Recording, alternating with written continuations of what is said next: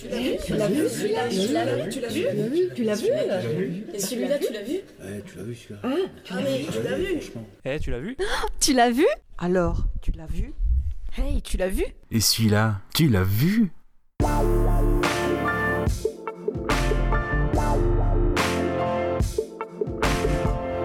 Tu veux la terre, ta gueule, ou je te fais bouffer la dune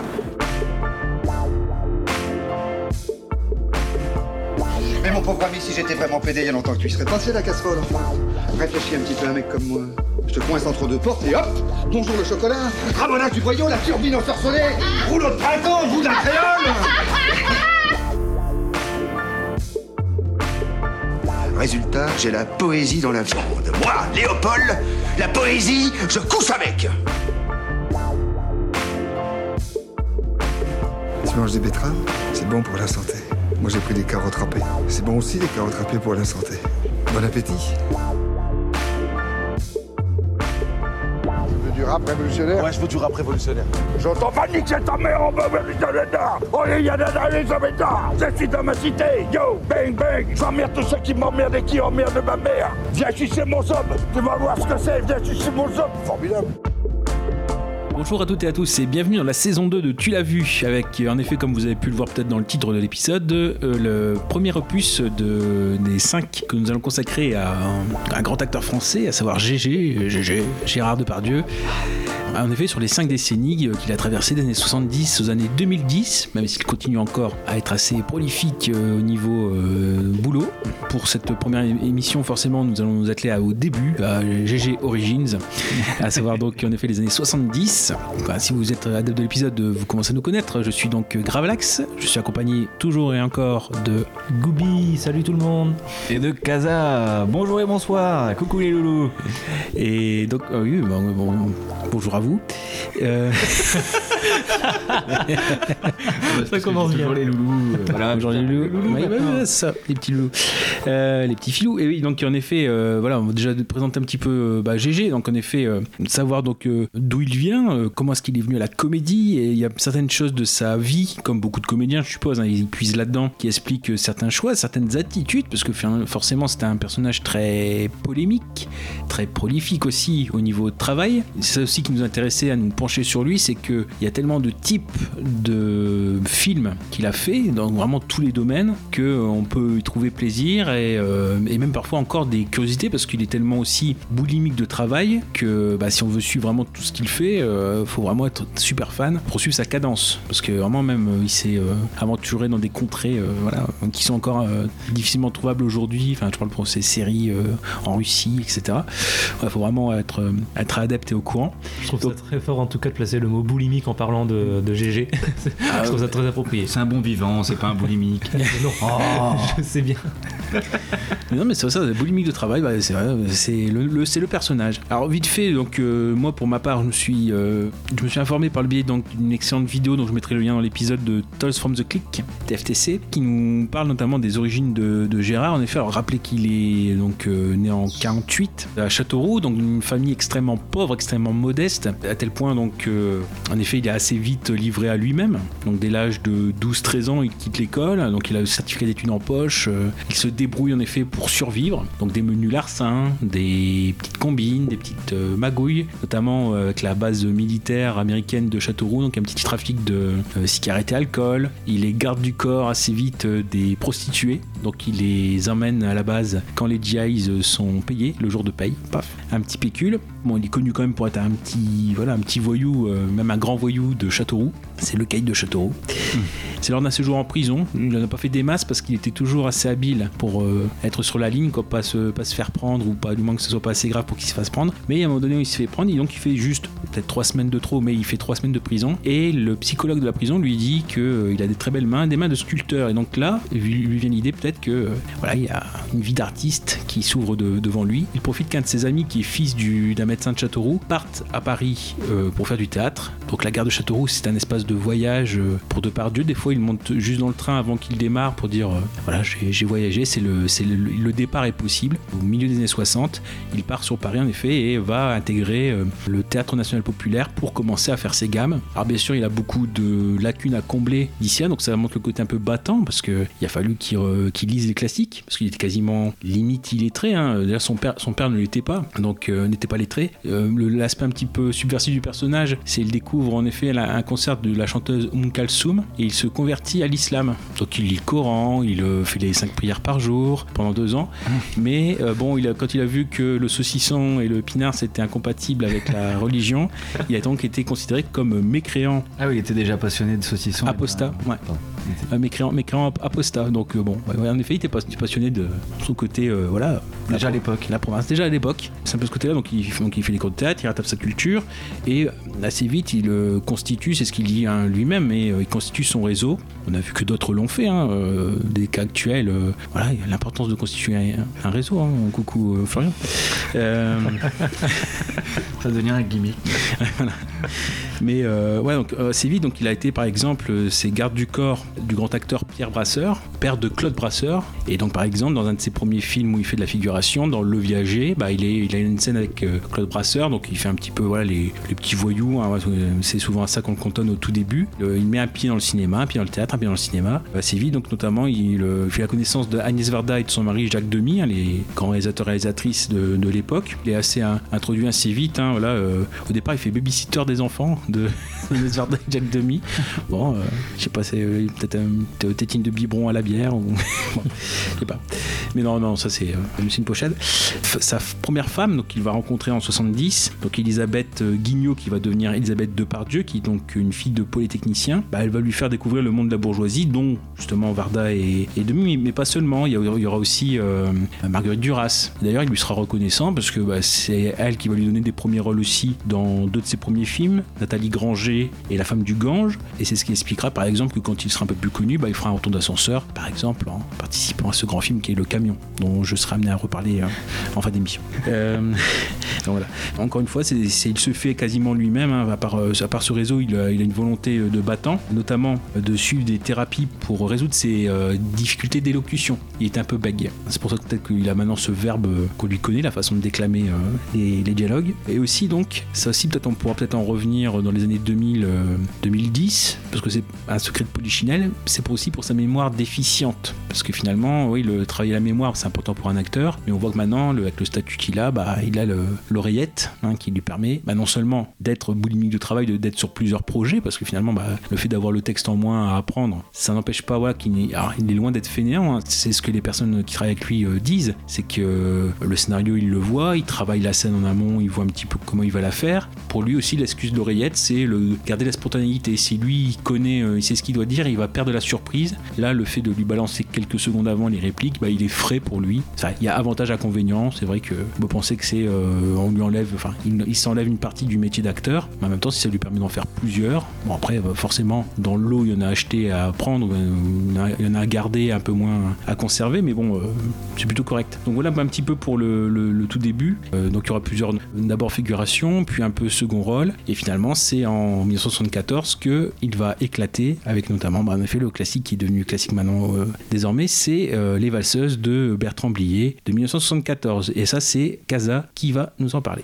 Oui, oui, oui. Bah, les valseuses, euh, nous, euh, jeune génération, on, on connaît ce film de, en tout cas de, de nom. Oui, c'est un classique. Je profite de cette euh, rétrospective sur sur Gérard Depardieu pour visionner les valseuses et puis pour en parler. Donc les valseuses, c'est donc il y a GG, il y a Patrick Devers et Miu Miu et ça raconte l'histoire de, de deux voyous qui est Jean-Claude et Pierrot qui après un vol de voiture prennent la fuite accompagnés de la belle Marie-Ange. C'est tout bête, mais c'est un road movie. C'est très gênant d'en parler parce que c'est un film. On est vraiment dans un cas d'école en ce qui concerne le choc des générations. On a Goubi et, et moi-même l'avons vu et euh, honnêtement on a été, euh, moi personnellement j'ai été choqué. Euh, oui parce qu'on peut plus faire ce genre de film aujourd'hui. C'est plus possible dans un contexte surtout de, de revendications euh, féministes parce que euh, il y a de la misogynie, il y a du harcèlement, il y a de la violence. Voilà le, le film met en avant, euh, en tout cas quand on, on essaye de, de- de s'intéresser au contexte, on voit que le film met en avant la, la liberté sexuelle,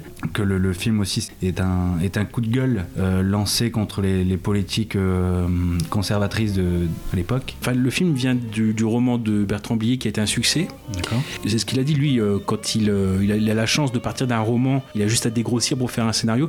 Donc c'est plus, alors, une petite subtilité, c'est plus plutôt euh, quand il écrit le bouquin, c'est plutôt Pompidou, la société pompidolienne en fait. C'est plus sur ça qu'il a, parce Ah, qu'en parce qu'en fait le film sort début euh, début 74, il y a la mort de Pompidou, puis les élections, euh, voilà. Donc ce qui fait que le film a deux vies d'ailleurs entre euh, avant et après les élections de, de Giscard. Donc oui, c'est plus contre la société des débuts des années 70 avec ce qu'il y avait encore de conservatisme à l'époque. Malgré le message qu'il souhaite faire passer, honnêtement, le, non, le message n'est clairement pas, en tout cas, passé pour nous, euh, Goubi et, et moi. Ah, moi, c'est pas. euh, C'est- que je reste honnête. En fait, justement, j'arrive pas à me, à me décider si c'est un chef-d'œuvre ou une aberration euh, de- de- du point de vue, justement, de- le message qui est porté sur l'image de la femme qu'on voit dans ce film et tout Ouais, ça. bah, tu vois, moi, c'est avec l'image de la femme Ah bah que oui. ça m'a rebuté complètement et que j'ai beaucoup de mal à. Dans ces cas-là, j'ai beaucoup de mal à légitimer, enfin, légitimer le film. En tout cas, trouver le film beau. Enfin, c'est c'est très dur de, de trouver un film beau malgré ça, quoi. Avec ce- ce- cette image de la femme, quoi. Hmm. Parce que, ouais, vraiment, dans, dans le message qu'il apporte, euh, sans juger le message, mais vraiment de, plutôt la, la manière dont il délivre son message, la façon dont c'est réalisé, tout ça, c'est vrai que c'est- c'est c'est excellent, il n'y a rien à dire là-dessus. C'est c'est bien écrit dans son genre et tout ça, mais, mais ouais, je- j'arrive pas vraiment à, à me décider. Comme je dis, c'est- soit c'est une aberration, soit c'est un chef-d'œuvre, c'est l'un ou l'autre. Mais Ouais, parce qu'après, on a, on a vu d'autres films de, de- de Bertrand Blier. ouais, ouais, j'aime beaucoup. Euh, Où il y a les, les- les dialogues fusent, même si euh, il y a de la violence derrière ces, ces dialogues, il y a quand même l'humour qui rattrape et dans ces cas-là, ça, ça passe. L'aspect choquant est atténué. Dans, 16, il n'y a pas ce- cet aspect-là. Enfin, si, quelquefois, quand c'est des discussions entre hommes, enfin, Ouais, ouais. Euh, je les ai plus en tête les dialogues exactement, mais, euh, mais c'est cru. Mais euh, après, avec, le, avec la gouaille de, de, de, GG, c'est drôle, mais euh, c'est quand même violent, très violent. C'est cru. Et on peut, oui, on peut vraiment plus faire ce genre de ce, film aujourd'hui, quoi. C'est et c'est très, ça va être pour les nouvelles générations, ça va être très dur de. Il faut vraiment context- contextualiser. Et malgré ça, c'est très difficile à regarder pour nous. Après, Gravelax, je sais pas dans le contexte de l'époque. Après, je sais pas si t'es- t'étais déjà né. Euh, Non, j'avais moins 6 moins six ans. Euh, mais oui, oui, non, c'est à savoir que c'est aussi un film, euh, bah, je sais pas, dans son histoire, c'est un peu. Enfin, un film du bout du bout. Ça veut dire que Blier, enfin Bertrand Blier, vous vous rappelez qu'il y a quand même son, son père Bernard, l'acteur, dans, dans son nombre quand même. Il avait commencé dans les années 60 par un documentaire principal, c'était Hitler connaît pas, qui était en fait une sorte de documentaire sur. euh, je pense qu'il y avait à peu près une dizaine, peut-être un peu moins, mais une dizaine de, de jeunes qui étaient interrogés sur à peu près leur, euh, leur vie quotidienne, etc. Et euh, le rapport qu'ils avaient par exemple avec euh, l'héritage de la Seconde Guerre mondiale ou des choses comme ça. Et puis après il y avait un autre film, Si j'étais un espion, quelque chose comme ça, qui avait un petit écho, etc. Mais en gros, Blier, il pensait vraiment quitter le cinéma. Il pensait plus en faire. C'est pour ça d'ailleurs qu'il s'est réfugié dans l'écriture, qu'il a accouché des, des valseuses, le roman. Le livre a été tellement un succès que tout de suite, en un an, ça s'est fait. Les producteurs l'ont approché. À la limite, c'est ce qu'il qu'il disait. J'ai dû faire un casting de producteurs. Alors que des fois c'est l'inverse. Donc il y avait ce côté, enfin urgence, ou du moins il y avait de la demande euh, pour produire ce genre de, de, film. Après on est aussi dans l'esprit de libération des, des mœurs euh, post-mai 68. Donc il y avait quand même, euh, voilà, faut dire qu'on est à l'époque où bah, Emmanuel est projeté au, au cinéma, que ça reste un an, deux ans, trois ans en faisant complet tout le temps. Donc il y a, mais même Les Valseuses, le film, aura été un succès, succès public alors qu'il est quasiment interdit au moins de 18 ans. Vous rappelez qu'à l'époque, enfin le 74, on passe, la majorité passe de euh, 21 à 18 ans. Donc il est interdit aux 18 ans quand même. Donc euh, normalement ça condamne un film. Bah, en gros, il fait quand même 5 millions d'entrées au total. Ah ouais. Euh, bah oui, oui. Donc c'est pas. Puis comme je vous dis, c'est un film qui a eu plusieurs vies. C'est aussi une époque où euh, euh, d'une année à l'autre, on pouvait reprogrammer un film. Donc je crois que l'année 75, euh, les Valseuses sont reprogrammés, ils font un million en plus. Donc il y a ça. Et je vous dis, il y a une petite, il y a un petit temps mort entre le moment où il y a la mort de Pompidou, on organise les élections. Ouais, le film est un peu moins exposé, mais une fois que Giscard est élu, enfin, une fois que les élections sont terminées, paf, à nouveau le public retourne dans les salles. Donc euh, il y a de la demande aussi. Enfin, il y a des, des gens qui veulent voir ça. Donc euh, en effet, ça choque pour l'époque. C'est vrai qu'entre temps, voilà, il y a ouais, 40, euh, ouais, plus de 45 ans qui sont passés depuis, depuis la sortie des valseuses. Donc on- forcément, il y a d'autres films qui sont passés derrière. Mais on a ce côté un peu désespéré, enfin, avec les grands mots, quoi, mais de, de qui fait le film parce que bah, ça vient de vraiment un truc où il ne voyait plus du tout faire de cinéma et ça lui redonne une seconde, une seconde vie. Après, dans le, dans le thème, c'est vrai que euh, y a une lutte. C'est-à-dire que les producteurs, ils veulent bien faire le film, mais par exemple, pour les deux têtes d'affiche, ils voulaient des, des acteurs plus classiques. Ça aurait pu être. euh, base, c'était, ce qui est prévu, c'était Francis Huster et Jacques Weber. Ah oui. Ah oui. Donc en gros, c'est vrai, c'est parce que justement le, le producteur sert, c'est ça qui est complètement contraire, c'est-à-dire que c'est un roman qui à l'époque est très moderne et les producteurs sont plutôt vieille France. Il y avait même prévu éventuellement, c'était ça aussi, alors, il était peut-être un peu moins connu à l'époque, mais euh, Coluche à la place de Devers. Et d'ailleurs, on voit que euh, bon, Depardieu, il a fait un- déjà baraque à l'époque, donc euh, quand il y avait les castings, il disait bah Jean-Claude, c'est pour moi, tu me laisses de côté. Enfin, il s'est habillé. En fait, il venait juste au départ euh, pour donner la réplique. Euh, pour, les, pour les castings parce que bah, en Pierrot on trouvait pas. Et finalement bah, il y a eu deux vers mais euh, juste pour dire ça deux vers pour dire euh, pour l'histoire c'est que euh, en théorie Depardieu il doit être le dominant. Donc faut quand même qu'il y ait une différence avec Pierrot qui normalement est, fait 20 kilos de moins dans le, dans le roman. Le problème c'est que Devers et Depardieu bah, à l'époque ils faisaient à peu près le même gabarit. Et donc Devers pendant longtemps il a été refusé jusqu'à ce qu'ils aient l'idée de génie c'est de dire bah Devers il dit bah, ce que je vais faire c'est que dans tous les plans je vais être derrière. Comme ça, je vais paraître plus petit. Et donc à partir de là, paf, a été engagé. Mais bref, oui, euh, ça traite de thèmes qui sont extrêmement crus pour nous aujourd'hui encore, mais pour l'époque, bah, il y avait des films, euh, peut-être on sera peut-être amené à en parler, notamment dans un des épisodes du milieu de saison, parce qu'on va avoir un thème sur ça. On a des thèmes, ça, des, films qui osent, en effet, défricher les terrains. D'ailleurs, de toute façon, sous peu, je vais en parler d'un, juste après, après les valseuses, mais qui osent euh, avoir des thèmes un peu tabous et défricher des terrains inconnus. Parce que là, c'est vrai que si on prend les valseuses, on a quand même quelque chose avec le, bah, le la bisexualité, la lactation, l'allaitement, euh, la différence d'âge, euh, enfin des choses comme ça. Enfin oui, donc euh, vraiment le côté libéré total, mais en même temps c'est dans les personnages. C'est-à-dire que le but c'est de voir des personnages qui veulent s'affranchir de toutes les normes en fait de la société. Et d'ailleurs c'est pour ça qu'on voit que c'est un, rôle qui colle comme un gant à Depardieu parce que d'après, enfin quand on voit son son éducation ou du moins son non-éducation, c'est l'éducation qu'il a dû se faire tout seul. Le maître mot c'était la liberté parce qu'il y avait personne et ses parents n'étaient pas là pour dire non. C'est pile le personnage qu'il faut. Donc euh, c'est ce côté-là, c'est-à-dire euh, enfin jusqu'où est-ce qu'on peut est-ce qu'on peut être totalement libre? C'est un peu ce côté-là aussi, euh, se foutre des normes de la société. Et entre guillemets aussi, il faut rappeler, alors ça peut-être vous ne le savez pas, mais que en théorie, il devait y avoir quand même une sorte de petit revirement moral, avec un grand mot, hein, vraiment l'ordre moral à la fin, parce que si vous voyez bien le film, à la fin ils sont dans une euh, déesse, et c'est la déesse en fait du début du film. C'est celle qu'ils ont sabotée. La déesse du coiffeur, ils ont cisaillé, etc. Et ce qui fait que la, fi- la fois originale a été tournée, c'est euh, ils finissent dans le décor. La, la roue euh, part et ils sont dans le décor, ils meurent. Et en fait, c'est un producteur américain qui était venu voir le film euh, pour voir s'il l'achetait. Il dit bah, D'accord, je l'achète, mais euh, ils, sont, ils sont trop sympas, tu me les fais pas mourir à la fin. Et donc, ils sont oubliés, retournés en salle de montage. Il a coupé la scène, il a remis euh, avec la musique, etc. Donc voilà, mais à la fin, il devait, euh, il devait mourir. Donc il y avait une sorte, pour le- l'esprit euh, très conservateur de l'époque, il y avait quand même une morale avec euh, le fait qu'il mourait à la fin. Et dans le roman, il meurt de toute façon. Donc, euh, Mais ouais, tu vois, c'est pas, pas le message euh, de libération qui me gêne le plus, c'est juste. La libération, elle est juste masculine. Le- on donne très peu la parole aux personnages euh, féminins. Et pour le peu qu'on lui donne la parole, c'est quand même pas glorieux pour les femmes, j'ai l'impression, euh, Ouais. c'est l'impression que j'ai eue. Quoi. Bah, En fait, ouais, Miu Miu dans le film, c'est un bout de viande. C'est ça. Peut-être qu'on on est complètement passé à côté, euh, Gravelax, mais euh, dans le film, elle est, c'est pas qu'elle est malmenée, c'est juste qu'elle a pas son mot à dire. Bah dans, les, dans la première partie, c'est le cas. C'est-à-dire qu'elle elle a, elle a pas du tout son mot à dire. D'ailleurs, elle a des dialogues comme euh, Mon cul, c'est pas un moulin, euh, des choses comme ça. Donc, euh, en effet, dans la première partie, c'est pas, c'est pas du tout le cas. Mais après, elle suit euh, de façon très volontaire. euh, on parle du consentement. euh, quand- elle les accueille chez elle, qu'ils reviennent, euh, qu'elle euh, qu'elle est complice dans le vol, qu'après elle les, accompagne à la campagne, elle est toujours libre, en fait. Et même vers la fin, à partir du moment, enfin, plus, ou moins, c'est vrai. Mais après, quand c'est la, dernière, partie à la campagne, quand elle enfin s'ouvre, qu'elle enlève sa frigidité, elle est totalement libérée et justement elle demande à faire partie de cette libération aussi. Donc c'est il y a une évolution de ce personnage-là, mais c'est clair que euh, au vu d'aujourd'hui et du contexte assez tendu euh, sur tout ce qui est le consentement et euh, tout ce qui en effet la, les revendications féminines, c'est vrai que y a ce, film passerait moins bien. Moi je me souviens d'avoir vu, euh, d'avoir assisté justement l'an dernier avec une, dire, une, une soirée avec Bertrand Blier, donc où il y avait Calmos, qui est loin d'être le film le plus pro-féministe du monde, et Buffet froid. Bon, froid c'est un peu, un peu autre chose. En effet, il y avait quand même eu quelques petites questions, et il y avait une question qui tenait beaucoup à ça, de bah, vraiment dans vos films, euh, vous ne faites pas la, bar- la part belle à la femme, et qui dit bah oui, mais après les 80, j'ai fait Trop belle pour toi, j'ai fait Merci la vie, qui sont des films super féministes. euh, puis c'est des films qui sont aussi dans le contexte de l'époque, euh, de libération, et c'est vrai que, enfin, Miu Miu Marie-Ange, dans le film, pour moi, c'est quelqu'un qui doit être dans l'évolution et dans la.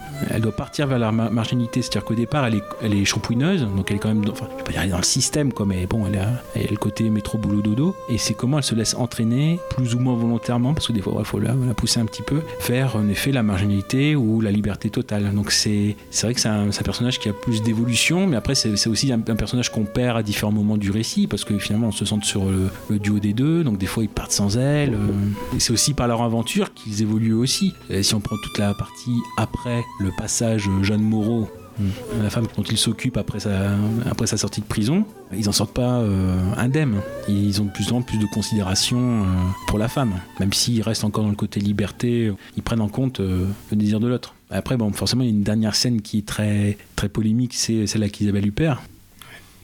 Forcément. Ouais, voilà. Mais pareil aussi, qui peut poser souci par rapport à la façon dont, euh, euh, dont il, la, il la traite. Mais justement, je pense qu'il la traite un peu mieux qu'il ne l'aurait traité peut-être en début du film. Parce que bon, on suppose peut-être que c'est chez dans leur, dans leur maison d'été à Stella-Plage. hein, on est, on- dans Pas-de-Calais, on est représenté. Euh, mais où voilà, il- c'est une maison vide, mais il y a encore les affaires. Et on suppose qu'il y a les affaires de, d'Isabelle Huppert, donc la Jacqueline. Et euh, quand il euh, commence à renifler les sous-vêtements, bah là justement, ils sont dans une considération et un, et un portrait peu, très peu reluisant de leur, euh, de leur mœurs. Tandis que je, je pense peut-être que vers la fin, ils ont quand même plus de respect. Ouais, ça m'a moins choqué. La- La partie d'Isabelle Huppert m'a moins, moins choqué que le reste. Bah, je pense aussi c'est le fait que le personnage de Marie-Ange est aussi présente. Ouais, ouais, ouais aussi. ouais. Bon après c'est un film voilà qui forcément euh, pose beaucoup de soucis ou du moins pose beaucoup d'interrogations et c'est vrai que c'est légitime de, de se les poser mais le côté central du film c'est le- l'hyper liberté ou euh, le côté euh, affranchissement total des, des normes. Mais du coup, on est vraiment dans un, dans un film où on a un choc des générations.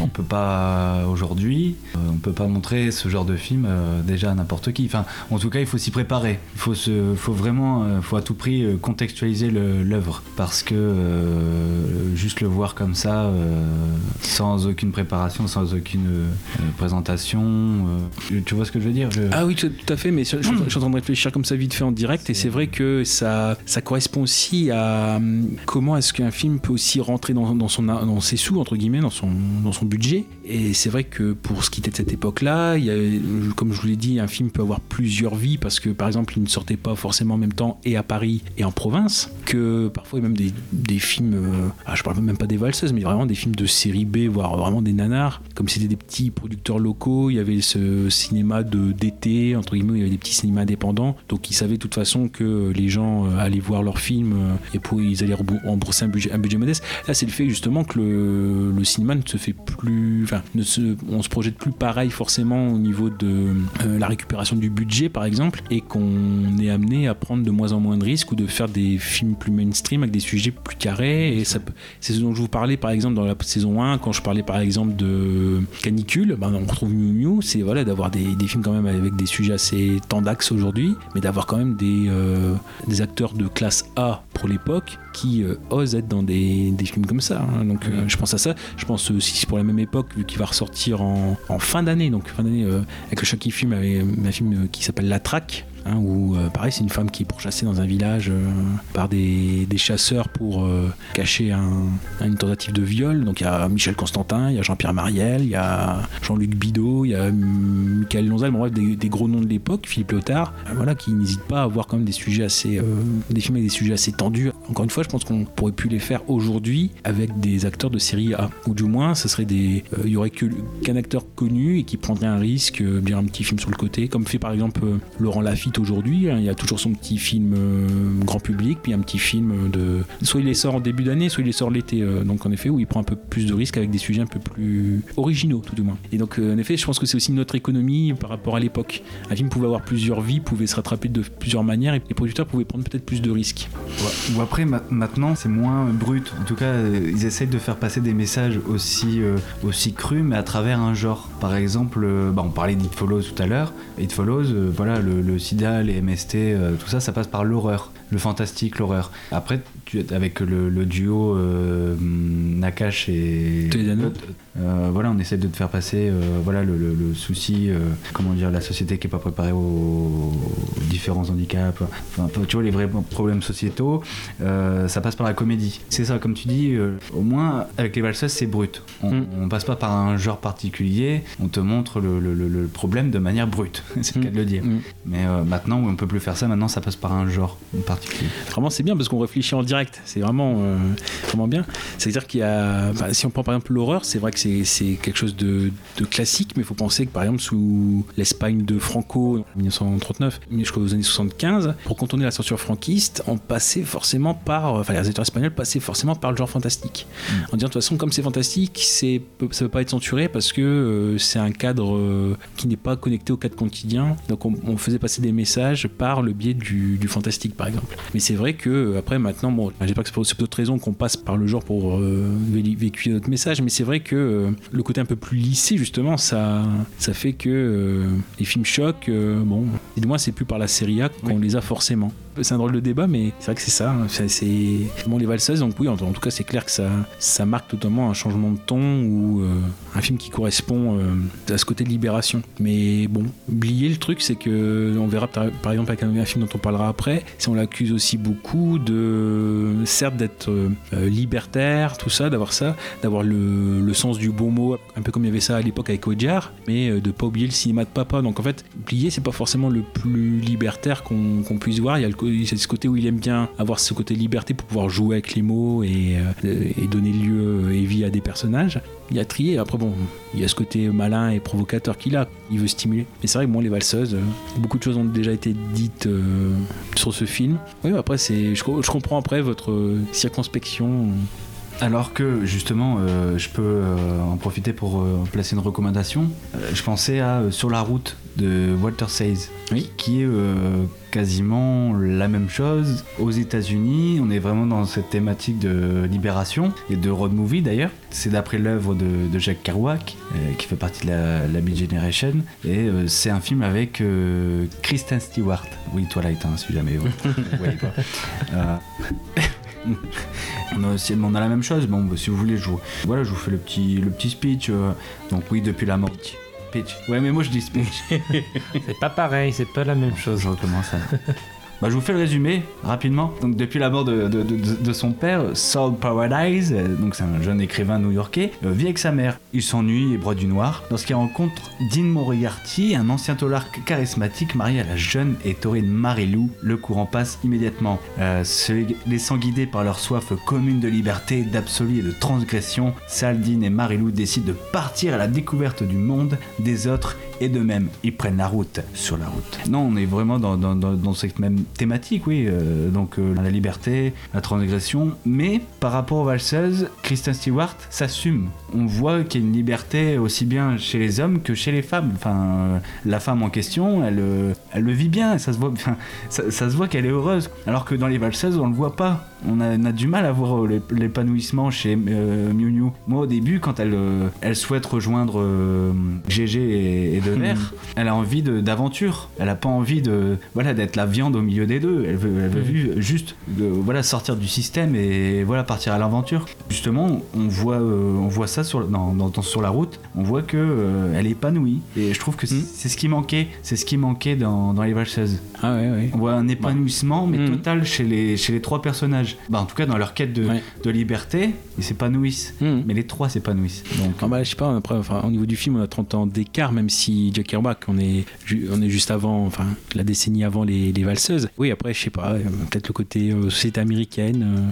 Non, mais après, après, les Vassals, je respecte, le film est beau, tout le monde ne peut pas le voir. En tout cas, il faut, faut avoir la réflexion- une réflexion derrière pour euh, l'appréhender, le film. Justement, comme tu as, comme as fait une recommandation, je vais, alors c'est pas forcément une recommandation, je vais, si c'est une recommandation à la, à la Casa, euh, à savoir.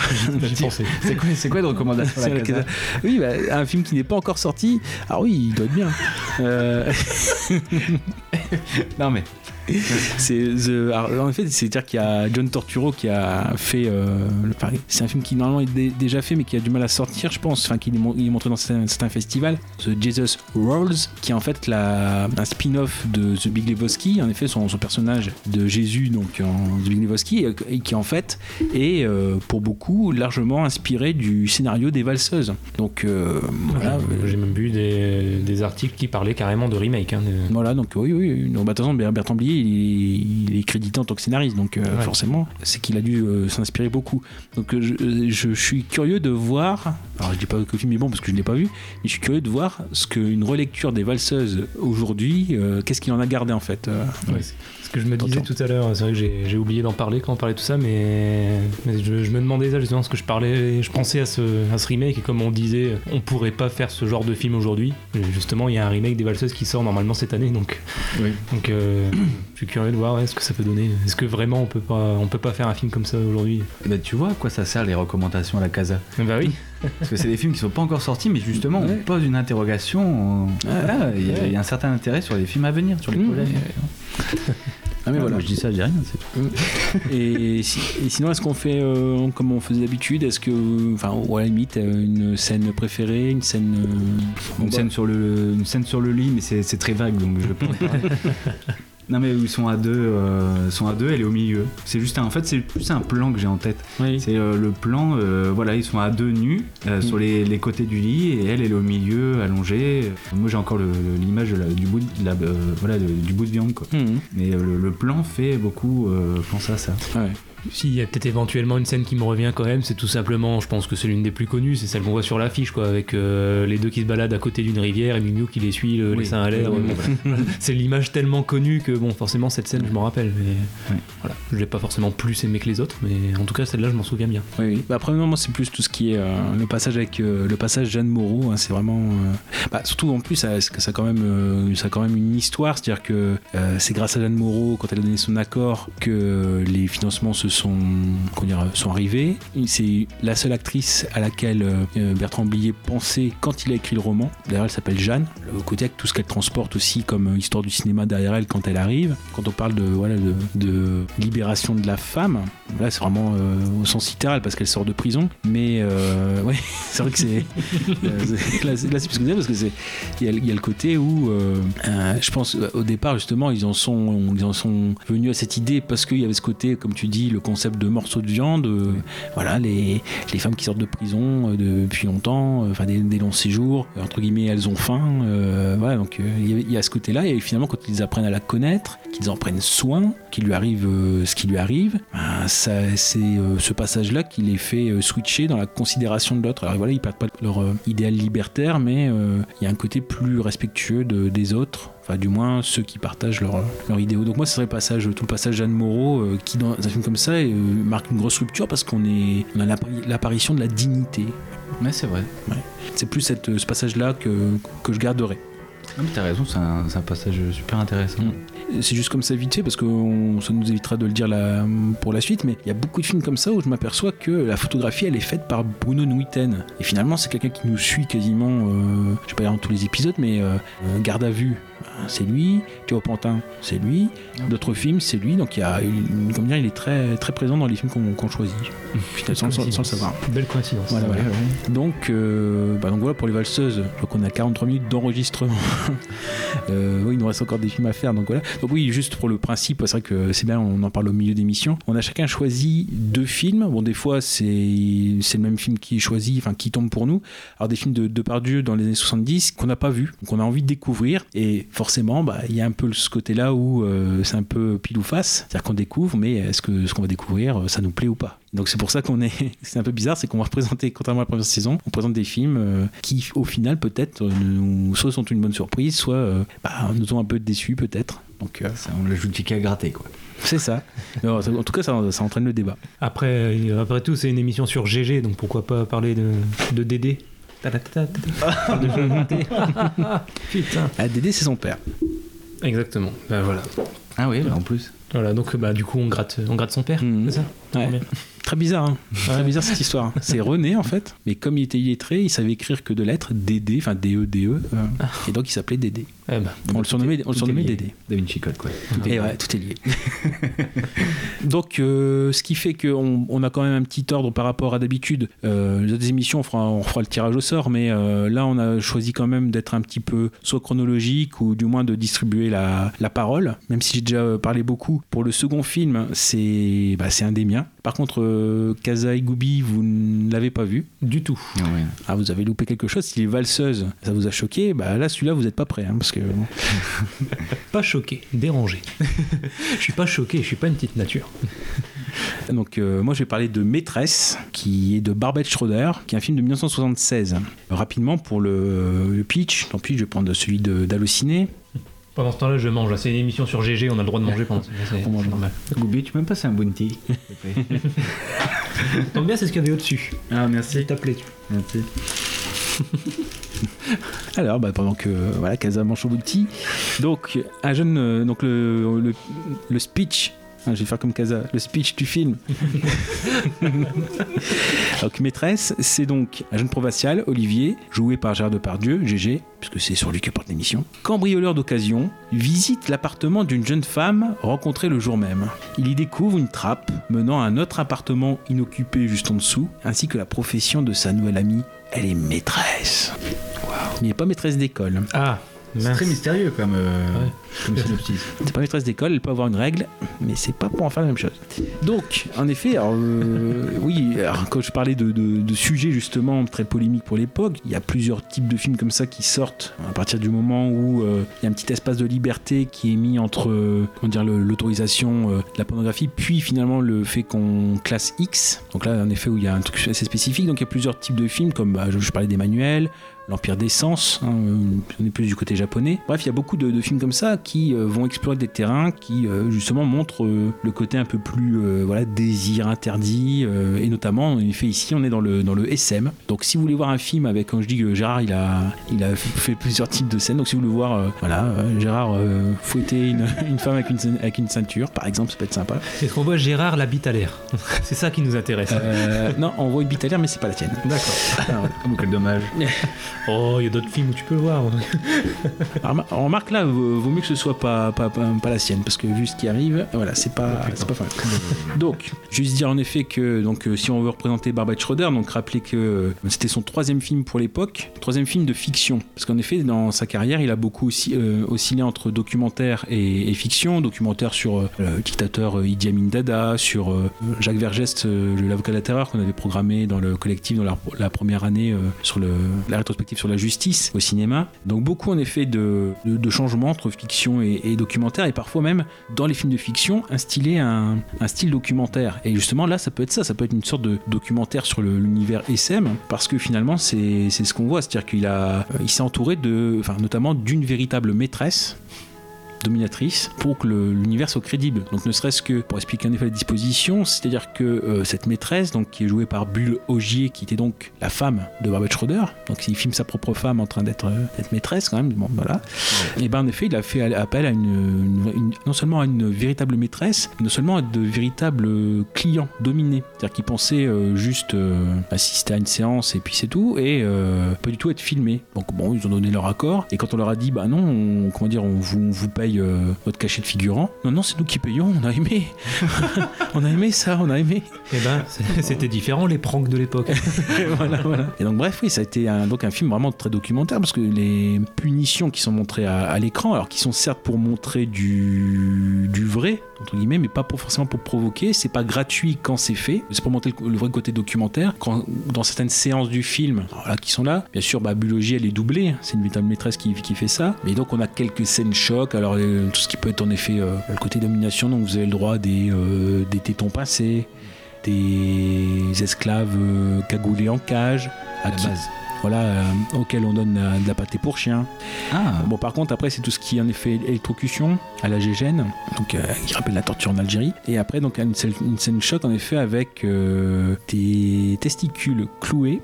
Euh, C'est Piotr. euh, Ouais, voilà, ouais, c'est non, plein dedans. Dedans, en effet. Donc, oui, euh, sur une planchette, euh, voilà. Bon. Donc, en fait, y a, y a c'est vrai qu'il y a ces, ces scènes-là donc, qui vont faire que le film, par exemple, vont- va être euh, censuré pour beaucoup en Angleterre. Il mettra, donc, il sera seulement visible pleinement en 2003. ah oui, seulement. Je parle pour l'Angleterre. Hein. Après, sinon, en France, on a vraiment eu la version intégrale parce qu'on a compris la note d'attention de Barbara Schroeder, c'est-à-dire la principale. Le principal intérêt dans le film, c'était de garder la bonne distance. Pas être trop près pour pas être trop provoquant gratuitement, pas être trop loin pour dire de, euh, bah, de dire finalement j'ai été tiède avec mon sujet et je veux pas non plus choquer trop. Donc en effet, ça a été une véritable volonté de sa part de, contrairement peut-être à d'autres films de l'époque qui ont cette optique-là, je pense à, à Portier de nuit euh, de Cavani, hein, où c'est un petit peu du nazi porn, hein, c'est comme ça qu'on appelait euh, ça un petit peu. C'est un peu plus compliqué ce genre de film. Donc euh, non, vraiment, il y a une certaine dignité. Encore une fois, c'est un mot que je vais dire ici. Pour l'époque, certes, c'est un sujet choc, mais il est traité avec dignité, classe. Je vais peut-être pas aller jusque là non plus, mais euh, il y a, il y a ce, ce- vraiment ce côté-là qui est important. Alors, juste comme vous l'avez pas vu, alors je sais pas si vous avez peut-être des questions déjà dessus, peut-être, ou sinon je, je- je poursuis. J'ai juste, j'ai juste fait en, en petite thématique. Bon, moi j'ai déjà posé ma question sur l'habitat GG. donc, euh, Non, mais c'est- Euh, c'est c'est violent. Bah, c'est- C'est-à-dire, c'est c'est- c'est ce qu'on voit, c'est-à-dire qu'il y a des choses qui vont être, enfin, qui vont être violentes en apparence, mais c'est-à-dire que comme l'œil qu'on a nous, c'est l'œil de GG. De Gérard, parce que c'est lui qui est novice dedans. Et le but, c'est dans tout le film, c'est la dualité entre, parce qu'en fait, il y a deux appartements qui sont reliés par une sorte d'escalier. Il y a en dessous de la table du salon, il y a en fait un système de un mécanisme qui va faire que il va y avoir un escalier, un escalier qui se déplie, un peu comme un petit cordon ombilical entre l'appartement du haut, qui est l'ap- l'appartement où elle vit, et l'appartement du bas qui est en fait tout le donjon. C'est-à-dire quand ils, quand cambriolent au début, ils cambriolent le donjon. Donc il ils, ils savent pas sur quoi ils sont tombés parce qu'ils ils cambriolent avec un, pote. Donc il y a tout, euh, un fauteuil de dentiste, euh, si on veut se faire, euh, voilà, torturer comme ça. Donc il y, a- tout ce qui est en cuir en effet. Voilà bon. Donc ils se demandent où ils sont tombés parce que bon, ca- cambrioler ça, il faut une certaine demande quand même, une certaine clientèle euh, très précise. Donc en fait on a ce- cet œil-là et euh, il y a un moment donné où bah, lui-même c'est un personnage qui est perdu parce qu'il est entre le côté un peu macho et le côté euh, parce que en fait ça, ça va être ça le principal sujet du film savoir dans la relation qui va dominer. Parce qu'il y a son côté naturel et qui dans son métier un petit peu le, le débordement euh, professionnel qui va euh, s'inviter dans sa vie à elle et savoir qui domine l'autre. Et à un moment donné je crois qu'elle est absente et lui doit aller en bas vite fait pour voir s'il y a un problème ou pas. Et en effet il y en a qui est en cage et il va pour l'aider. Mais mais là tu lui dis bah non, non, au contraire faut me laisser dans la galère moi j'aime bien quoi. Donc ouais c'est en- entre guillemets on comprend que la violence c'est aussi quelque chose que ceux qui sont là demandent. Ils payent pour ça. ils payent pour ça. Donc nous ça nous choque parce que c'était c'est pas notre naturel Enfin, je sais pas, hein, je, je vous connais pas plus dans l'intimité, Euh, mais euh, oui, oui, c'est euh, voilà, justement ça, ça nous permet de comprendre à travers son, son regard la façon d'être. Et donc même même elle, on voit qu'il y a une vraie transition parce que elle a une sorte de petite loge où elle passe de elle normale à le costume de dominatrice. même chez elle, elle a deux téléphones, un téléphone pour la vie normale et un téléphone pour le boulot. Donc on a, vraiment ce, côté double vie. C'est vraiment le, une des choses qui, qui traverse le film, le côté bah, la domination dans la vie normale, comment lui il cherche à la faire euh, sortir de ça et euh, jusqu'au bout savoir qui domine. Et puis même, même certaines scènes où lui essaye de comprendre ce qu'elle peut en tirer. Et finalement on le sait, on vraiment vers le, le milieu du film où elle a une tirade vraiment sur, euh, sur ce que ça lui apporte. Je vais essayer de vous trouver les dialogues normaux. Voilà, elle dit en effet, voilà, c'est passionnant de rentrer dans la folie des gens de manière si intime. Alors, elle a du plaisir quand elle en donne, et finalement, elle dit ses clients, ce sont des gens normaux avec des familles, mais qui ont besoin de- d'explorer les à côté. Et donc, c'est à elle de mettre en scène et d'inventer ces à côté et d'améliorer leur histoire et leur désir. Parce qu'eux, ils ont envie d'être dominés, mais il faut leur créer une sorte d'imaginaire. Pas trop fatigué, ça va Mais comment tu peux faire? Ça doit être épuisant. Non, c'est passionnant. C'est fabuleux de pouvoir entrer dans la folie des gens d'une manière aussi intime. Qu'est-ce qu'ils sont pour toi, ces gens? Des amis prends pas de plaisir Si, bien sûr, quand j'en donne. Non. fait, c'est toi qui es l'esclave alors, parce que. Non. Bah si. Mais non. Bah si, puisque tu es complètement à la disposition de leur plaisir. Enfin, Ah non, pas Ah du tout, parce que je pourrais pas le faire si j'aimais pas ça. Oui, bah, bien sûr. Oui. Parce que tu es. Euh... Pour y arriver, faut, faut être complètement disponible. Et avec toi, c'est difficile. Oui, ça commence à être difficile. Mais pourquoi ils font ça C'est. Pourquoi Peut-être parce qu'ils jouissent pas Enfin, ils peuvent pas jouir autrement quoi. Non, pas du tout. C'est des gens qui font l'amour d'une manière très normale, très souvent chez eux, euh, avec leur femme, leur, leur- leur maîtresse, leur petite amie. Tu fais l'amour avec eux, toi, déjà? Jamais. Non. Non, jamais. C'est pas, pas tout mélanger. Moi, je suis là pour mettre en scène. C'est bien. Ça- C'est surprenant quand même. Ah oui, c'est eux qui te disent, euh, qui te dictent les, les paroles, quoi. Ah bah, c'est eux qui me demandent ce qu'il faut faire, puis après, c'est à moi d'améliorer, d'inventer, de, de, de, de rentrer dans leur, dans leur folie, dans leur histoire. Ah ouais, ça c'est bien ça. Ouais. J'aime bien ça. Oui, ah oui, toi, t'aimes bien. Non, mais j'aime bien parce que moi ça m'a surpris la première fois là-bas avec euh, ton Émile. Je savais pas du tout. moi. Rémi? Émile. Tu sais au château Émile? Ah oui, Émile. Donc en effet, il y a à un moment donné une scène où euh, elle a plusieurs euh, Dominiques qui sont attachés, etc. Et c'est elle qui invente euh, le scénario. et notamment, donc il y a un des scénarios donc, où, alors, ils décident de partir à la campagne. En fait, ils sont soi-disant invités. Et en fait, on va avoir donc une scène bah, de domination des, clients, parce que finalement ceux qui sont là, c'est des clients. Et c'est là où on voit, donc, en effet, par exemple, voilà, Gérard qui prend une ceinture et fouette les fesses de la femme qui est là. Et finalement, on s'aperçoit que ceux qui jouaient le rôle des domestiques dans ce petit scénario à la campagne, le lendemain, quand euh, la séance est terminée et qu'ils prennent le petit déjeuner de façon normale, bah, le serveur, c'était en fait le propriétaire, c'était le bourgeois. Et donc, en fait, c'est ce qu'ils disent. Les clients, c'est beaucoup d'hommes de pouvoir qui euh, bah, sont tellement euh, habitués à dominer ou à diriger qu'ils ont ce dérivatif, cette libération. Et d'ailleurs, ça montre un petit peu ce qu'ils disent, le côté un peu. Il y a un peu une ségrégation dans ce plaisir-là. Enfin, après, faut pas non plus le généraliser à tout le monde, c'est pas tout le monde qui a ça, mais qui dit forcément c'est un plaisir de riche. Parce qu'il y a que les qui peuvent se payer une maîtresse. euh, bon, on a ça aussi. Juste pour dire ça, finalement, dans le côté violence, c'est un peu bizarre parce que vous n'avez pas vu le film, donc euh, ben, c'est pas forcément spoiler une, scène, mais la violence finalement aujourd'hui elle vient d'une autre scène qui est plutôt vers la fin du film, qui, euh, alors je vous dis, à ce personnage de, de Pardieu qui a sa virilité un petit peu euh, mise en berne, ou du moins il s'interroge beaucoup euh, plus que d'habitude sur sa virilité par rapport à elle, et donc qui à un moment donné se balade dans, dans Paris, et c'est un ancien ouvrier, enfin un ancien travailleur dans les abattoirs, et donc il se, il se balade dans les abattoirs, et on assiste vraiment là à la mort d'un cheval qui est égorgé euh, en direct. euh, Et ouais, ça, ouais, donc aujourd'hui ça, ça passe beaucoup moins. Et finalement, c'est peut-être la scène la plus, la plus violente au-delà. Donc on est euh, et donc en fait on est dans tout ce système de domination, c'est-à-dire que après avoir vu ça, on peut penser qu'il est dégoûté. Et maintenant, il va chez le boucher, il demande deux steaks, il se les fait, il se les mange.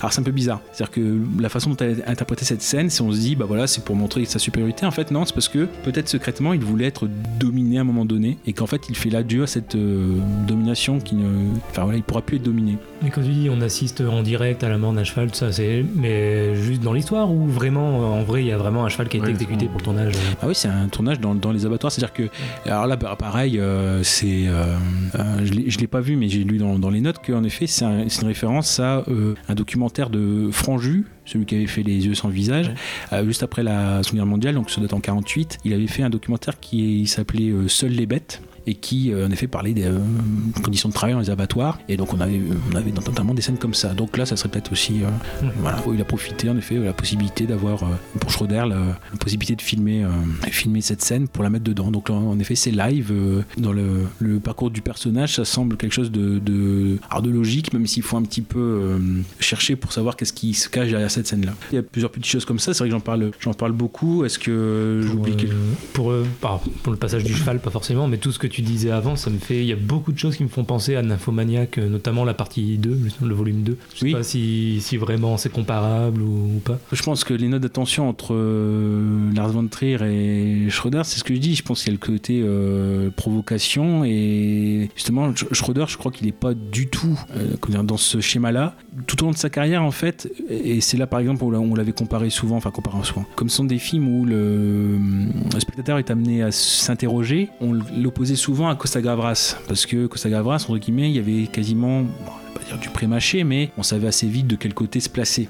Le Schroeder, il a toujours été, euh, alors c'est pas par provocation, mais parce que lui-même euh, est mal à l'aise sur ce sujet, il a toujours laissé euh, le spectateur s'interroger lui-même et en tirer ses propres conclusions. Donc, euh, certes, il peut montrer des choses très polémiques, même des conditions extrêmes dans les tournages ou des choses comme ça, mais le but est toujours que le spectateur s'interroge au bout, même des, dans la partie fictionnelle, parce que à la fin, on, enfin, si, si on retient son côté plus commercial, il reste quand même le réalisateur de beaucoup de thrillers, c'est son genre de prédilection. Bah, même pour des thrillers commerciaux, euh, il y a toujours un côté où euh, tout, n'est pas résolu, ou du moins le spectateur doit s'impliquer dedans. Donc là, on est en plein dans, plein dans ça. Maîtresse, bah, encore une fois, c'était son troisième long métrage. Ses deux premiers longs métrages, c'était plutôt sur le, monde hippie. C'était euh, La Vallée et Mort, notamment la musique des, des Pink Floyd, pour un des deux.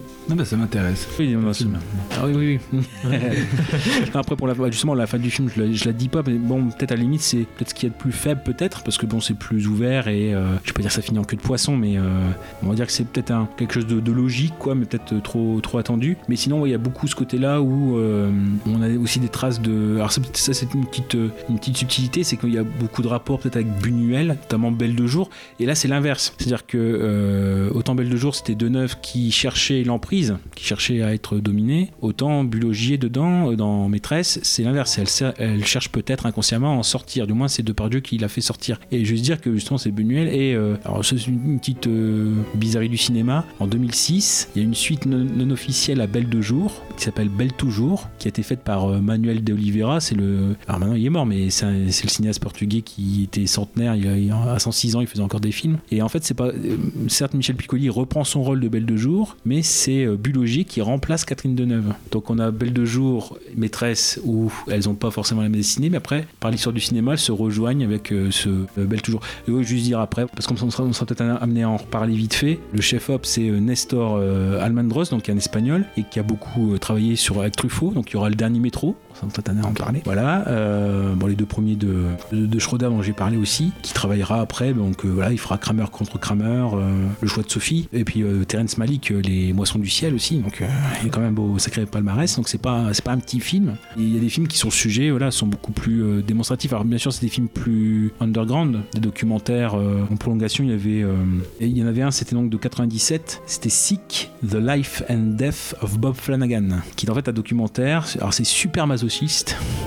Dire, Bob Flanagan, donc il est mort à 43 ans des suites de la mucoviscidose. Et donc c'était un artiste performeur. Et en fait, il a dit, bah, comme je vais mourir, bah, on va faire des performances sur tout ce qui est autour de la douleur, euh, et la sexualité, de l'amour, voilà. Et donc en effet, il défie la maladie par euh, le côté maso- masochiste. Et donc il a fait un documentaire en 97 là-dessus. euh. Et là, par contre, c'est montré de façon assez, assez crue. The Life and Death of. euh, pas- Bob Flanagan. Ok. Rien à voir avec le The Life and Death of John, Don- John Donovan. Non, non, euh, oui. pas du tout. En bref, voilà, c'est bah, limite, c'est une. Voilà, j'ai découvert ce film-là, bah voilà, c'est aussi découvrir Gérard ce nouveau jour. En effet. Ah, bah, oui. Et non, c'est pas, c'est pas un petit film, et surtout là, il est, il est ressorti en bonne condition. C'est un coffret euh, sur Baba Schroeder. Il doit y avoir euh, Tricheur, euh, les documentaires aussi à Idi Idi Amin Dada, Coco le gorille. Enfin, il y en a encore d'autres. Bref, on peut le revoir dans des très bonnes euh, conditions aujourd'hui, euh, sans souci. Est-ce que tu aurais des recommandations par rapport, enfin une recommandation par rapport à ce film-là? Sans trop trahir. C'est-à-dire que en fait c'est pas c'est plus un prolongement. C'est-à-dire que si on prend la dernière scène du film, bah, beaucoup l'apparente en effet à Crash de Cronenberg. Ok. Voilà. Donc si on veut prolonger le film là, Ça nous dit quelque chose, ça. Oui, On l'a un tout petit peu étudié l'année dernière. voilà, voilà. Non mais en fait c'est plus- c'est plus dans la même thématique. Et sinon non. Après bah forcément c'est euh, tout ce qui est l'œuvre de Babette Schroeder. euh, c'est un ouais, pareil un cinéaste qui est très. euh, enfin moi, moi par exemple j'ai vu Amin Dada. euh, voilà. Le côté quand je parlais de conditions extrêmes, bah, c'est notamment euh, le tournage en Colombie euh, euh, de La Vierge des tueurs, donc un film de 2000. Bah, Donc voilà, ça peut être aussi bien dans. ouais, c'est plus dans l'œuvre de Barbara Schroeder en lui-même, ou sinon, euh, voilà, dans la, dans la thématique. euh, une fois av- avoir vu la scène finale euh, de Maîtresse, c'est prolongé avec Crash qui est dans le même, la même thématique, avec euh, toujours ce côté domination et ce rapport au véhicule. Bah très bien, très bien, très bien. Donc c'est mon tour, c'est ça? Oui, oui, c'est à Goubi donc qui va nous parler de, Dites-lui que je l'aime. de Claude Miller, donc un film de 1977. Tout à fait. Claude Miller, dont on a déjà un peu parlé avec Garde à vue dans, dans la saison 1. Absolument. Voilà, il a réalisé, il a coécrit aussi le, le scénario du, du film avec euh, Luc Béraud. C'est une adaptation d'un roman du même nom de Patricia Highsmith. Ce mal étrange. C'est mal- ah, je croyais que c'était le même titre. Bah, C'est-à-dire que le titre original, c'est toujours pareil, c'est quand le, le roman sort, euh, on dit le premier titre, ce, Ouais. ce mal étrange, et après, quand le, ça a été adapté en film, on reprend le titre du film en fait. Ok, ouais, c'est pour ça. Ça met en scène. euh, Là, je vais faire le pitch de tête. Je vais pas faire comme d'habitude, je vais pas lire le pitch euh, internet, je vais essayer de le faire de tête. Donc, on suit euh, David Martino, qui donc est toujours joué par notre bon vieux GG, puisque c'est toujours le sujet de notre émission. Euh, David Martino, qui vit euh, en campagne, on va dire ça comme ça, et qui est un peu mystérieux avec ses qui leur euh, dit euh, que tous les week-ends, il va voir euh, ses parents à la campagne, s'occuper de ses deux parents. N'en dit jamais plus. Et euh, donc on apprend assez rapidement dans le film que euh, en réalité il est très amoureux d'une certaine Lise qui euh, est mariée, qui vient d'avoir un enfant avec un autre homme, bien sûr. Sinon sinon il n'y a pas de film.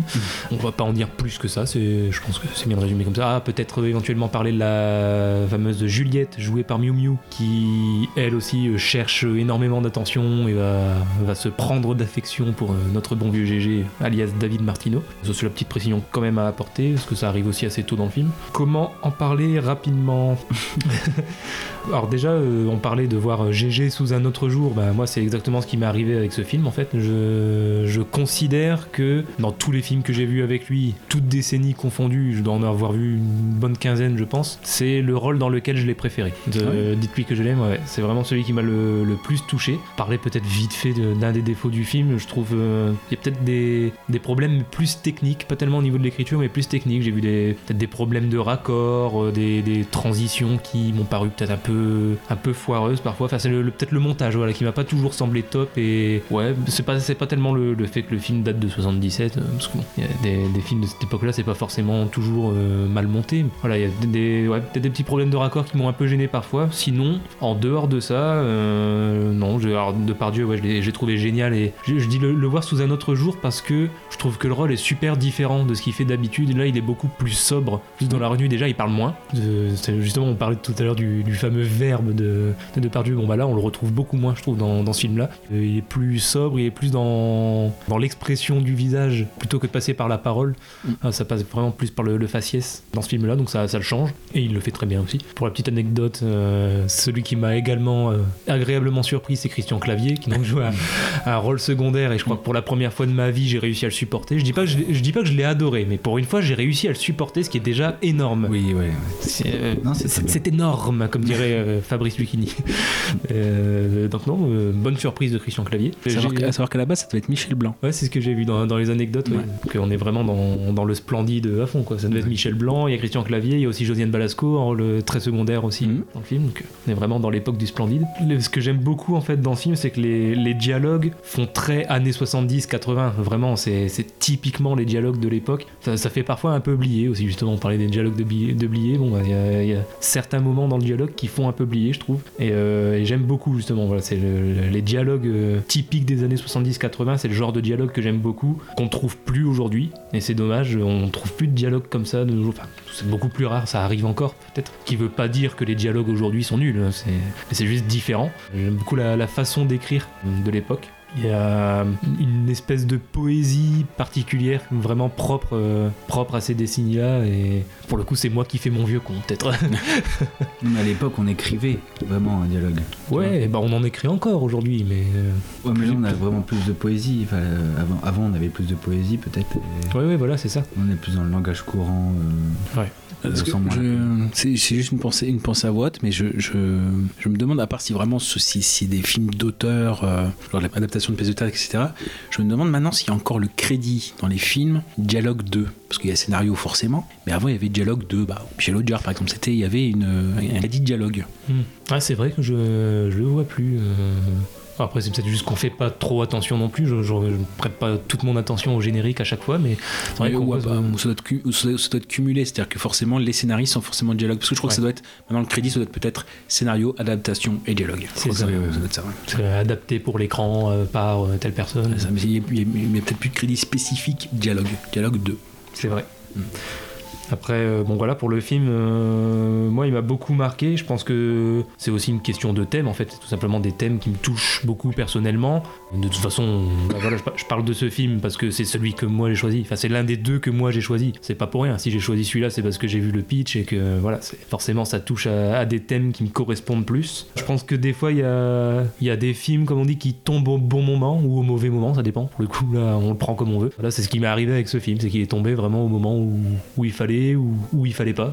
Au choix. Vraiment, prenez-le comme vous voulez. Euh, Une histoire de rencontre. C'est rencontre Ouais, à un ouais. moment donné, un instant T. C'est ça.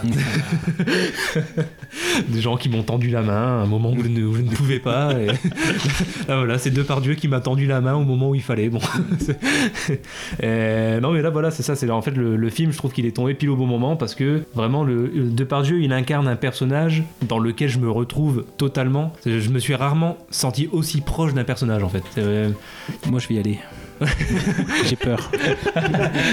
Alors, heureusement que c'était pas pour mes tests. Alors peut-être pas dans une façon aussi extrême, on va, on va pas divulgacher le, de- toute l'histoire, mais euh, dans, dans sa façon d'être, pas forcément dans ce qu'il devient, mais dans sa façon d'être au départ, voilà, dans sa façon d'appréhender les choses, euh, peut-être dans, dans la première partie du film. Voilà, je, je suis vraiment totalement retrouvé dans le personnage comme rarement ça a été le cas. Et donc voilà, je pense que le, le cinéma c'est aussi ça, c'est aussi parfois de, de tomber sur des films auxquels on va pardonner les quelques erreurs qu'on peut lui trouver. Là, voilà, je disais par exemple des problèmes de montage et tout ça, ça m'a un peu gêné au début. Finalement, je lui pardonne totalement ça et je passe totalement outre ces problèmes-là parce que je suis euh, personnellement touché, donc ouais, par un thème, une histoire, ou là en l'occurrence un personnage dans lequel je me suis retrouvé, comme par exemple j'ai pu me retrouver dans le personnage de Arthur Fleck dans Joker récemment, ou euh, à l'époque où je l'ai vu, euh, Remember Me, le personnage de Tyler joué par euh, Pattinson. Voilà, c'est des films qui m'ont énormément marqué parce que c'est voilà, c'est très personnel, mais on peut se retrouver dans un personnage qui fait que même si le film en lui-même, objectivement, est pas le mieux écrit du monde ou est pas le, le mieux réalisé du monde, bon bah on, on va quand même plus aimer ce film-là que euh, des autres qui sont considérés comme cultes. Et là voilà, c'est ce exactement ce qui m'est arrivé avec ce film-là. euh, Pour le coup, voilà, je sais que vous l'avez vu tous les deux aussi, donc euh, si vous avez un truc à en dire. Oui, oui, oui. euh, comment? Euh, Déjà, je tenais à dire que Miu Miu, dans ce film, est magnifique. Tout à fait. Eh bah oui, dans mes notes, ja- Miu Miu n'a jamais été aussi belle que dans ce film. Eh ben, au moins, on est tous les droits d'accord. Voilà. On est tous les trois il va falloir qu'on se batte. Premier plan, le- le- moi, c'est le premier plan. On la voit, c'est frappant. Ouais. C'est incroyable. Alors, je sais pas ce qui s'est passé au maquillage, mais en tout cas, euh, champion. Euh, Waouh. Elle est belle. Euh, oui, non, c'est que des petites anecdotes. hein. C'est pas, pas, voilà, ça va pas changer. Tu euh. la façon dont dit waouh, elle est belle. Ouais, non, elle est mais belle ça- la madame. Elle, ça m'a frappé.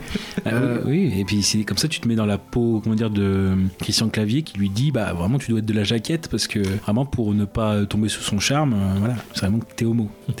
ça, ça peut nous permettre de faire comprendre aussi cette beauté de un trait de caractère du personnage de David Martino. Après, oui, euh, Christian Clavier a beaucoup le- les traits de, caractère de son personnage bah, de Jérôme, en fait, dans Les Bronzés, justement. D'ailleurs, Les Bronzés, c'était avant ou c'était après euh, C'est après.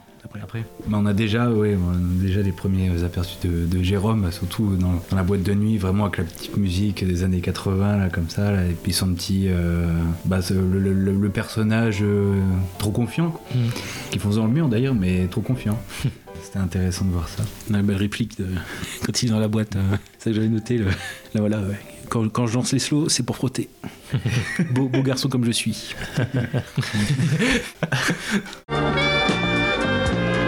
Faut qu'elle le dise si je pue de la gueule. Moi, quand je danse un slow, c'est pour frotter. Un beau garçon comme moi. Non, pour euh, revenir à un sujet peut-être plus poétique, euh, ça, c'est euh, l'un des thèmes principaux, forcément, oui, c'est c'est l'amour qui est au centre, mais en même temps, dites-lui que je l'aime. Je pense que c'est assez explicite comme titre. Euh, L'amour impossible même. Ouais, bah, oui, bah, ça c'est. Amour une- absolu. L'une des composantes, voilà, amour absolu, amour impossible, bon, l'amour, quoi, tout simplement. Donc c'est, voilà, la, la conception de l'amour, euh, comme euh, rarement il a été aussi montré, ou, montré de manière aussi frontale, peut-être euh, là-dedans. Ça peut mener à l'excès, c'est sûr, mais, mais là, on- je pense qu'on peut parler d'amour vrai, l'amour véritable, plus que jamais. Là, là on y est. Hein, Bah, c'est pessimiste quand même là. Parce qu'au final, il n'y a pas d'amour heureux dans ce film. non, il n'y a pas d'amour ouais, heureux. Ouais, ouais, ouais, ouais, ouais. Mais bon, pessimiste. c'est mais- vrai, ça serait pessimiste. Enfin, pessimiste et vraiment dramatique. Enfin, parce que... Bon, bah, je suis pessimiste alors. Non, mais. Ouais, bon, moi c'est l'amour vrai que je vois, que je vois dans ce film. Bah, c'est l'amour obsessionnel, mais le problème c'est qu'on, avec cet amour obsessionnel, c'est l'idée qu'on s'en fait, enfin que le personnage de Depardieu s'en fait, et le problème c'est que ça, ça enlève toute forme de liberté. C'est des, des schémas euh, idéaux. C'est des idéaux en fait, mais les idéaux ils sont faits pour aller vers, mais pas pour être atteints. On pourra jamais les atteindre. Et on voit par exemple les, petites, euh, les petits détails. C'est-à-dire qu'il y a Lise euh, qui est donc son amour euh, d'obsession, qui a eu un, enfant avec un autre. Bah, allez, euh, c'est pas grave, viens, avec moi, on emmène la petite. Il dit bah oui mais non c'est un garçon. Donc c'est vraiment c'est ce côté euh, il veut vivre son idéal mais euh, forcément la réalité fait que on, est rattrapé. Par contre euh, là autant on, avait parlé pour la le- de service du côté spoiler. Là c'est clair que euh, c'est un film moi où je me suis je le je, enfin je le connaissais que de nom mais vraiment il a une ambiance très spécifique. Et je pense qu'il faut laisser se comment dire aller dedans. Donc on peut parler des thèmes bien sûr il y a pas de souci mais tout ce qui est l'histoire en elle-même je pense qu'il faut laisser euh, voilà les, auditeurs euh, ceux qui n'ont pas vu le film et qui seraient curieux éventuellement d'aller vers ce film. Voilà c'est vraiment un film d'ambiance. Moi je pense que c'est un film là vraiment pour le coup moins on en sait plus on est surpris plus on est agréablement surpris par, par ce film. Et vraiment il a un ton très spécifique c'est clair hein, Miller il était très de, de ce côté là il a pour but de, de montrer le tourment de l'amour parce que fi- finalement c'est vrai que le roman de Patricia Smith euh, c'était un roman plutôt oui en effet policier puisque assez vite il y a une intrigue policière qui a lieu dans le roman et qui au contraire a été gommée dans le film. Donc c'est pas le- l'enjeu central du film c'est les tumultes de l'amour le- ce côté aussi très ambivalent des personnages hein, c'est ça aussi euh, qui peut nous surprendre. C'est à dire que Depardieu en effet on le voit passer d'un registre enfin d'un trait à l'autre on va dire ça comme ça d'un- d'une sociabilité normale mais très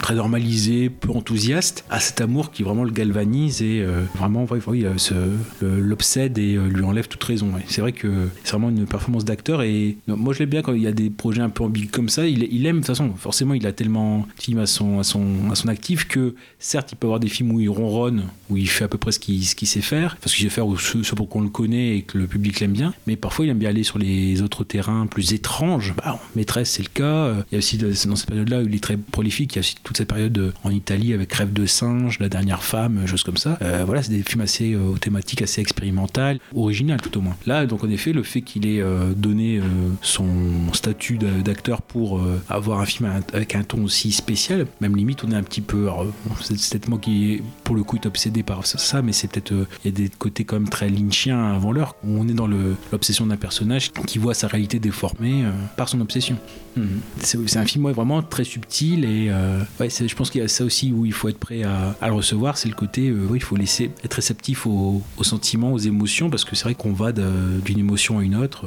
J'ai trouvé des, des parallèles avec euh, Gatsby le Magnifique. Ah, oui, oui, bah oui. Est-ce que euh, Fitzgerald, on est complètement dedans Mhm. euh, L'amour impossible, ouais, ça rentrer dans, dans les détails de l'histoire, mais on a le chalet en question, il est, il est là pour une raison.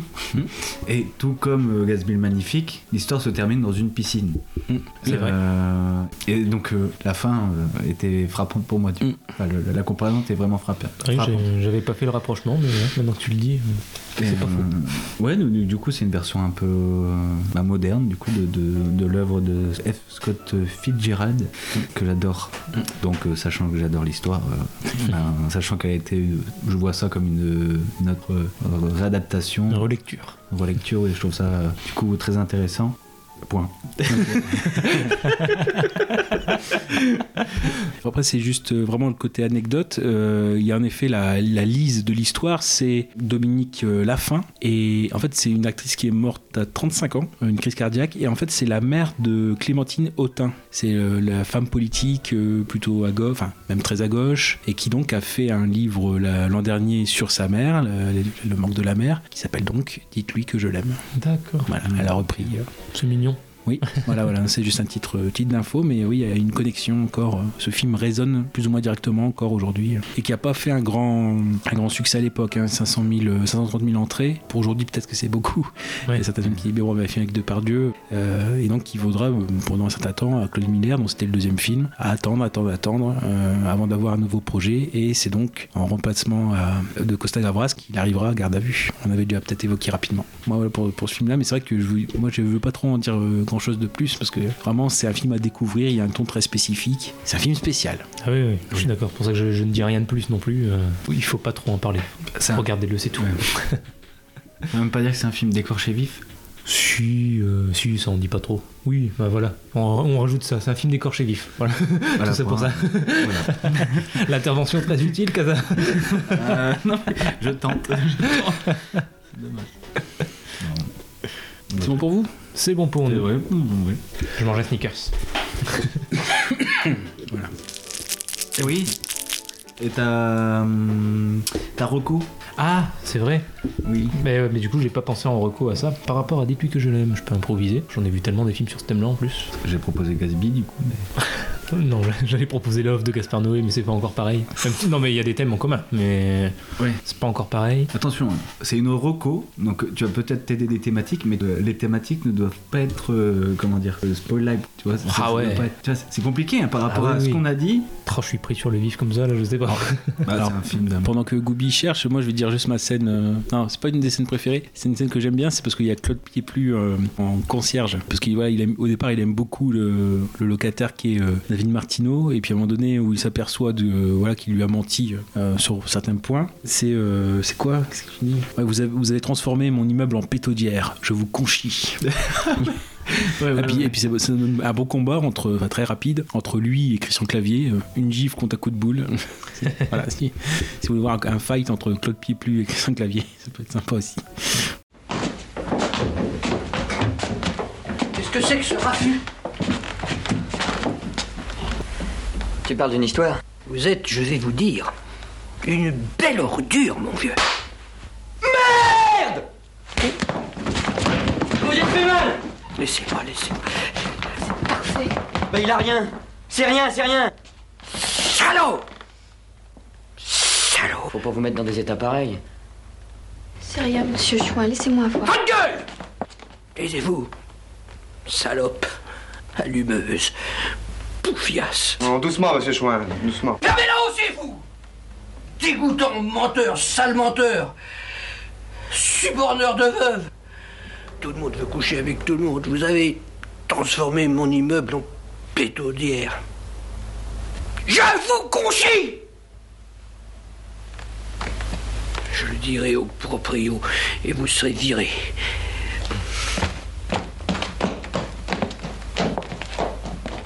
Et toi, Kaza, ta scène préférée Pendant que je finis de chercher.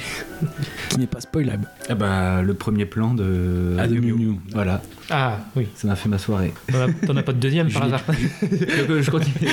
C'est- C'est le plan Juliette, je t'aime. J'ai trouvé ma reco. Vous vous êtes contents, les amis J'ai trouvé ma reco. Enfin, on a quand même attendu 3 heures là. J'ai eu le temps de manger 3 bounty. Moi je suis père de famille maintenant. Putain. Euh, donc, Marocco, c'est un film dont j'ai déjà parlé dans la saison 1, mais j'en reparle, tant pis, parce que là, je, trouve, je le trouve vraiment approprié. C'est Sur la route de Madison de Clint Eastwood. C'est un film dont j'avais parlé dans l'émission sur les réalisateurs, donc j'avais choisi euh, Clint Eastwood. Ça, c'est un mini spoil pour ceux qui n'auraient pas vu l'émission. Je ne dis pas à quelle place je, l'avais mis. Mais voilà, donc Sur la route de Madison, euh, j'en avais déjà un peu parlé, mais je le, place ici en reco parce que vraiment, c'est un film que j'aime énormément de Clint Eastwood, qui est un de mes réalisateurs préférés, et qui a des thèmes en commun, notamment, justement, on parlait d'amour impossible. Bon, bah là, c'est aussi le cas avec Sur la route de Madison, de manière peut-être un petit peu moins frontale, parce qu'on nous montre bien, bien l'amour aussi euh, entre les deux cette fois-ci. Là, dans Depuis que je l'aime, on parle vraiment de, du personnage de Depardieu qui, lui, est amoureux d'une femme qui, elle, ne l'est pas. Bon, là, dans Sur la route de Madison, les deux le sont. Peut-être ça la différence. Mais sinon, euh, voilà, on est aussi dans la thématique de un peu de pessimisme et de, d'amour impossible. Voilà, ça, se rejoint plutôt bien. Et en termes de, de film sur l'amour, j'ai, euh, je ne pense pas avoir vu mieux que Sur la route de Madison pour ma part. Donc, euh, donc voilà, en reco sur la route de Madison de Clint Eastwood. Avec la formidable Meryl Streep. Fallait que je le précise. Ok, bah donc on a fini pour ce qui est de Dites-lui que, je l'aime. Donc là, si on est toujours dans le côté euh, chronologique, c'est à moi de, reprendre la parole avec le film donc Les Chiens d'Alain Gessua de 1978. Donc qui au départ, bah, en fait, était euh, ma reco finale pour euh, l'épisode. J'ai tellement eu un, coup de cœur que euh, j'ai préféré euh, remettre en avant. À savoir que donc Alain Gessua, c'est un réalisateur bien spécifique, hein, qui n'a pas été très prolifique, mais qui a toujours eu des films un petit peu sociétaux, c'est-à-dire que vraiment il s'interrogeait sur ça, donc très traitements de choc, par exemple avec euh, Alain Delon, qui est un petit peu, on va dire, euh, une sorte de chef de, une sorte de secte, euh, un petit peu on recycle, recycle les cadavres, etc. Bon, c'est très très spécifique. Armageddon, toujours pareil avec Alain Delon et Jean-Yann, Jean-Yann qui est quelqu'un du peuple qui veut faire parler de lui dans les médias, voilà, il y a ce côté-là. Les chiens qui viendront ici, et Paradis pour tous, qui sera donc en 82 le dernier film de Patrick Devers, et en fait il va tomber dans le, il y a un côté un peu nanar avec Frankenstein 90 avec Jean Rochefort et Eddie Mitchell qui est vraiment un film abominable. Et par contre le très bon, euh, d'ailleurs qui vient de ressortir dans la collection Make My Day de euh, Jean-Baptiste Toré, donc le En toute innocence avec euh, Michel Serrault et Nathalie Baye. Mais après on l'a un peu perdu des radars, Alain Gessua, bon maintenant il n'est plus de seconde. Mais donc les chiens, a fait une très bonne en fait série B que Gérard va faire pour exorciser le fait qu'il se soit fait mordu, qu'il se, se soit fait mordre par un chien. soit fait mordu, oui. voilà. Donc en effet, c'est une sorte de petit peu de catharsis puisque dedans, il va faire donc euh, Morel, qui euh, est donc le grand dresseur de chiens d'une ville nouvelle qui gagne un petit peu par, par euh, un sentiment d'insécurité. Non seulement il va être amené à fournir les chiens pour que les citoyens se, se défendent, mais peu à peu, il va former un petit peu les citoyens et euh, les dresser. Et finalement, avoir peut-être des, euh, des motivations politiques pour se présenter à la mairie. Et, euh, et voilà. Allez, sautez là Je ne veux pas voir la tête dépasser du genou, s'il vous plaît. Ok. Allez, Allez, glisse. Allez, hop Allez, saute. Tenez-le bien. Voilà. Attaque Basilico Les jambes, Colin, les jambes Jamais au-dessus, vous entendez? Jamais Je ne dirige pas une école de tueurs. Rappelez votre chien, rappelez-le. Allez, tout de suite, donnez votre chien. Allez-y maintenant. Attaque Basilico Voilà, c'est mieux, c'est mieux. Des jambes Des jambes, allez Je vous avertis que si vous ne faites pas rapidement des progrès, je vous reprendrai chien. Attention, Nicolas, son pied là. Calme, Bonjour, docteur. Je suis très heureux de faire votre connaissance. J'ai beaucoup entendu parler de vous. Tiens donc. Oui, enfin, nous travaillons un peu dans le même sens, n'est-ce pas? Ah bon Oui, c'est-à-dire nous essayons, chacun à notre manière, de canaliser la violence, de la contenir. Oui, c'est ce qu'essayait aussi de faire le maire. Il en est mort. Oui, oui, je sais. Hélas. C'est précisément contre ce genre d'accident que je lutte de toutes mes forces. Mais que voulez-vous? Les gens viennent à moi traumatisés, désarmés. Je ne peux quand même pas leur refuser le compagnon qu'ils me demandent. Il y a trop d'accidents, monsieur Morel. Le maire avait constitué un dossier là-dessus, mais malheureusement, à l'heure à présent, j'ai décidé de reprendre ces choses-là en main. C'est très bien. Vous avez raison. Souhaitons que cela contribue à la sécurité et au bien-être de notre ville. Oui, souhaitons-le, oui. Regarde. C'est bien, mon bébé Viens, mon chéri. Vous voyez Il n'y a pas de chien méchant. Il n'y a que de mauvais maîtres. Je leur apprends à devenir meilleurs. Et donc en fait, Morel dedans, bon, c'est un personnage dont on voit, dont on ressent l'ombre et l'influence durant tout le film. C'est-à-dire que Depardieu, il n'est pas forcément de tous les plans, c'est plutôt Victor Lanoux qui va faire donc le nouveau docteur, le docteur Ferré qui euh, est nouveau dans, dans la ville et qui euh, constate un petit peu le, côté euh, important des nombres de morsures qu'il y a, notamment des chiens, qui, qui bah, s'interroge. C'est un peu le, témoin, comment essayer peut-être de s'opposer à cette influence qui arrive de plus en plus des chiens qui sont présents, qui sont présentés comme voilà une sorte de, solution vraiment à cette à sécurité, mais finalement comment aussi les, les maîtres sont transformés. Et finalement dans ce film-là, donc on a toute cette euh, cette trame-là, Morel, enfin de par Dieu, on le voit lors de quelques scènes, notamment des scènes de dressage, dressage de chiens où il a euh, l'équipement et choses comme ça, donc et où euh, il s'adresse aux humains à travers les chiens. Enfin dans, cette histoire, on a un violeur qui est dans cette ville, notamment il viole la une des enseignantes de la ville, qui au départ est quelqu'un de très libertaire, mais qui se laisse peu à peu contaminer par ce sentiment de peur, et le côté victime aussi, hein, voilà. Et euh, c'est un personnage qui est interprété par Nicole Calfan, qui est à la limite le personnage intéressant aussi à suivre, parce que vraiment à la fin, elle est complètement en fusion avec son, son chien, et même quand on a une scène de dressage entre euh, Depardieu et elle, c'est limite comme s'il y avait un, un coït. Ah ouais, plus fort, euh, vas-y, euh, mort. euh, voilà. Léa Léa au pied Léa au pied Léa au pied Léa Léa en avant En avant C'est bien. C'est bien. Assis C'est bien, Léa. Pas mal. Pas mal du tout. Un beau début même. Mais il faut donner votre ordre. Plus fort. Plus sec. C'est votre voix qui l'encourage. Qui fait de vous le maître. Pousse-toi.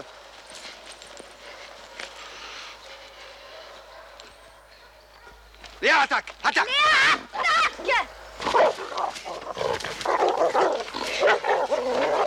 c'est ça, Léa, c'est bien. À vous maintenant. vous. Léa au pied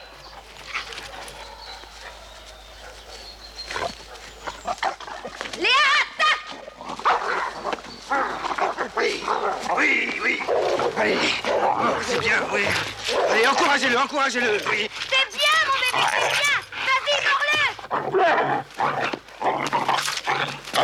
Allez-y, donnez, encouragez-le, encouragez-le, oui. Vas-y, vas-y, mords-le C'est bien, ça, c'est bien, Elisabeth, oui. Donnez-lui, donnez-lui, donnez-lui des ordres. Mords-le Vas-y Oui, plus fort. Mords-le Oui, là, oui. Encore, encore, encore C'est bon Prenez-le. C'est bon, c'est bon. T'aimes ça, c'est bon. Ah, c'est bon. Encore, c'est bon. C'est bien, c'est bien, c'est bien C'est bien, trop c'est bon, c'est bon Encore. Oui, Encore, c'est bon. encore, encore, encore. Vas-y, vas-y, vas-y Et même Depardieu dedans, on voit qu'il euh, il a une chienne principale euh, adorée, c'est Lilith, et on voit qu'il lui parle comme une femme. Mais il la traite, hein, salope, euh, voilà. On a même une, scène un petit peu romantique au bord de la rivière entre lui et son, et son chien, donc bon, c'est complètement, complètement hallucinant pour l'époque. Même s'investir dans des petits films comme ça qui sont, enfin, je vais pas dire sans prétention, parce qu'il y a quand même un message derrière. Après, bon, forcément, il y a quelques petits aspects qui ont quand même bien vieilli, mais ça se laisse suivre sans, sans déplaisir. Non, vraiment, dedans, c'est ce côté voilà, où Depardieu, il est vraiment comme une ombre dans le film, et, euh, mais il est là, c'est comme s'il était là tout le temps. C'est un petit peu ça aussi, cette thématique, cette thématique de, euh, avec la peur, euh, l'arrivée de ce qu'on appelle l'homme-chien chez ceux qui ne sont, pas atteints, et donc les quelques pôles de résistance qui sont bah, dans le film à l'époque, c'est très daté, mais c'est les blousons noirs, les loups-bères. Voilà, donc comment est-ce qu'il est-ce qu'il résiste à cette milice canine? Quoi dire d'autre? Non, bah dedans, ouais, donc. puis non, vraiment un, grand, un grand message sur le sentiment de peur et l'utilisation du sentiment de peur à des fins politiques et comment on muselle physiquement et idéologiquement toute opposition. Donc vraiment, il y a, a ce côté-là qui. un message assez, nettement mené. Comment finalement des gens qui veulent euh, soi-disant bien se protéger deviennent pires que ceux qui soi-disant les agressent. C'est parce que c'est par méconnaissance de l'autre ou. Enfin bon, ça peut être un peu naïf, mais euh, il y a vraiment ce côté-là qui est très, mis en place. Donc un petit film de. Voilà, qui. On peut penser que c'est une série B toute bête, mais euh, au contraire, si on voit certains personnages, je le personnage d'Elisabeth joué par Nicole Calfan, c'est très. C'est très intéressant de voir son évolution. On peut penser que c'est un second rôle, mais pas du tout. Si on voit bien son évolution, elle a. Pour moi, c'est vraiment le cœur du film. On l'oublie peut-être un peu. Parce que bon, c'est certes euh, après le premier titre, mais c'est lui qui, euh, qui est témoin. Par sa position de médecin, il est présent partout quand il y a des blessés, des choses comme ça. Donc c'est un peu notre œil pour être un peu partout euh, dans l'action. Mais après, sur lui-même, à part éventuellement fuir, il essaie quelquefois d'avoir un, petit effet sur l'action principale, mais on voit qu'il peut être souvent assez puissant. Donc finalement, c'est pas, c'est plus un témoin qu'un héros euh, dedans. Ça semble être une série B, ce- ce film-là. En plus, pour l'instant, il est qu'en DVD, voilà. Mais euh, je pense qu'il est clairement à, à remettre en, en avant. Donc les chiens. Si j'ai bien compris, on est assez loin de l'ambiance de Hachi ou l'appel de la forêt. Ah, pas du ou Didier. ou Didier.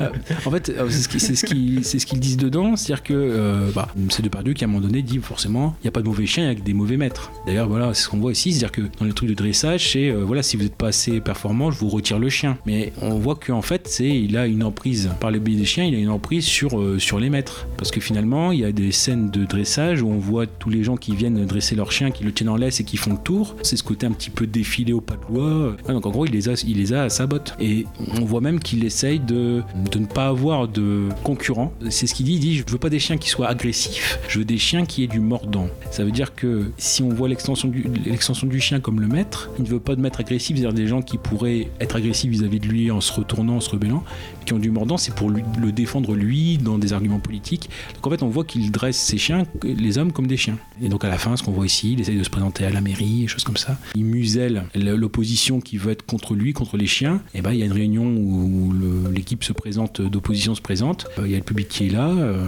puis finalement, de plus en plus de monde ramène ses chiens. Et finalement, le discours est couvert par les aboiements. Pour moi, c'est un film beaucoup plus fin que, ce, que ce que nous laisse apparaître euh, le pitch pour être très, très série B. Bah, très bien. Voilà. Et bon, bah, en recommandation, euh, si on est dans le thème du, du chien et de. euh, Il n'y a pas de mauvais chien avec des mauvais maîtres, allez, une petite reco, euh, vous l'avez déjà étudié avec euh, Pellicule et d'homme, je vais dire Baxter, qui est euh, voilà, le, chien, le chien qui pense. Euh, c'est le, le pitch, donc c'est de Jérôme Boivin, ça doit être de 89. C'est bien parce qu'avec euh, Gravelax, on est toujours dans le film français. Ah oui, oui. Donc le scénario euh, est fait par Jacques Audiard. Ah oui. Baxter, donc c'est un bull terrier donc qui passe de, de foyer en foyer sur trois foyers principaux. On se demande s'il n'est pas doué de, de penser parce que finalement, à partir du moment où le maître ne lui plaît plus, il va essayer de monter des petits stratagèmes à son niveau pour euh, non seulement pouvoir euh, changer de maison, mais en plus aller dans la maison qu'il veut jusqu'à ce qu'il tombe dans euh, la maison en effet d'un enfant de 10 ans à peu près, Charles, qui est en effet passionné par, fasciné par le Troisième Reich, qui va essayer de dresser Baxter. Un mélange entre Hachi et Jojo Rabbit. Et là aussi, Baxter est sorti euh, dans la collection Make My Day. Bah, voilà, je, fais, je fais ma pub pour euh, cette excellente euh, collection hein, qui nous fait ressortir des petites pépites euh, qui longtemps étaient euh, soit invisibles, soit difficilement trouvables. Donc Baxter, de Jérôme Boivin. Très bien. Bah, super. Il nous reste un film, c'est ça Reste préparez vos mouchoirs. Ouais, ouais. Donc là, c'est c'est nous deux. Il va falloir qu'on bataille, euh, Casa. Veux-tu le présenter ou... Bah moi, ouais, moi j'ai présenté Dites-lui que je l'aime, donc c'est plutôt à toi de, de commencer pour celui-là. J'appuierai tes propos. Oscar du meilleur film étranger. Ouais, ça j'avais eu, c'est vrai. J'avais été surpris d'ailleurs, mais enfin, il est très bien, mais C'est ce qu'il raconte, c'est-à-dire qu'il y avait les, il y avait eu les Golden Globes juste avant, donc il était nominé aussi. Mais c'est euh, Sonate d'automne de Bergman qui l'a eu. Et en fait, Sonate d'automne de Bergman n'a pas été euh, présenté aux Oscars. Sinon, il pense que c'est c'est lui qui, enfin, il l'aurait eu aussi. C'est Bergman qui a eu des problèmes avec le fisc euh, américain, donc il dit j'irai pas aux Oscars. Alors, je te propose, Goubi, un cheminement dans le synopsis. tu vas me faire marcher en plus, toi. Oui, un cheminement. C'est un chemin, t'es pas obligé de marcher dessus. D'accord. Mais tu peux m'accompagner. Allez, je t'accompagne. Euh, oui, donc, on va vous parler de préparer les mouchoirs. Préparez vos mouchoirs, ça commence bien. Parce que là, ça fait plus porno ce que tu dis. Euh, oui. Alors, c'est très simple. hein, euh, donc, euh, c'est préparer vos mouchoirs. Tout à fait. Un film de. Bertrand Blier. Ouais, on va faire ça comme ça, tu vois. Tout à fait. Ça va être sympa. Qui date de. Ah, ben c'est à toi de me le dire. Ah bon Euh, je l'ai pas. Ah, 1978. ça va être très long. Qui date de. 1978. c'est un peu foufou, mais euh, c'est très simple. En fait, c'est Gérard Depardieu euh, qui. euh, Bon, j'ai mis GG, mais bon, vous allez tous comprendre. hein. Ouais, bah, dis GG. Oui, bon, bah, voilà. Donc, GG a une femme, hein, il vit avec sa femme, tout va bien. Ils sont au resto et, et en fait, bah, il se rend compte que, sa femme bien. fait tout le temps la gueule.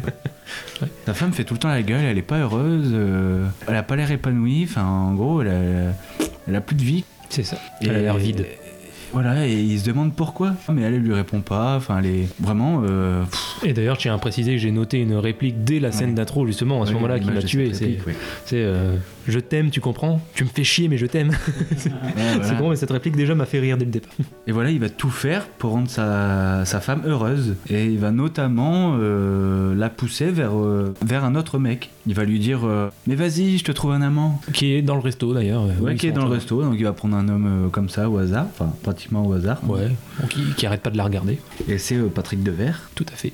Et donc il va lui demander euh, tout simplement euh, Est-ce que vous voulez passer du temps avec ma femme euh, pour la rendre heureuse Ouais, passer du temps, il demande tout de suite si s'il veut coucher avec elle, quoi. Faut être honnête, c'est pas juste passer du temps. Et Depardieu dirait et dit je te l'offre. c'est ça. Bon bah alors euh, Devers bon bah il se demande euh, il se demande quoi hein il se demande euh, il se demande ce qui se passe c'est une blague donc ça va être ça, ça va être euh, assez comique au début hein Ouais, on peut dire. La, la comédie noire, mais, mais ouais, comédie un peu cynique. Mais c'est de la comédie. voilà euh, Comédie à l'ablier, on parlait des valseuses tout à l'heure, on est encore un peu dans le même style. hein. Et donc euh, ouais d'ailleurs il y a toujours une, réplique qui m'a qui m'a marqué c'est Patrick Devers du coup euh, qui est interloqué et qui lui dit euh, qu'est-ce que c'est une blague j'ai vu que t'avais avais regardé ma, ma femme par dessus l'épaule elle te plaît ma femme tu la trouves intéressante. Et puis là Devers il, bon, il s'énerve tu veux te battre? Et là, GG répond Mais on est en 78, euh, bientôt l'an 2000, dégagé, moderne, fini les duels. Je te cède la place, tout ce que je te demande, c'est de lui redonner le sourire. T'es mon pote.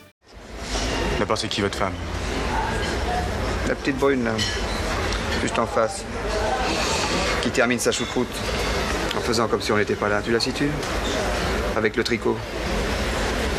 Celle que tu mates depuis 20 minutes par-dessus mon épaule. Alors que j'essaye tranquillement de déjeuner un dimanche.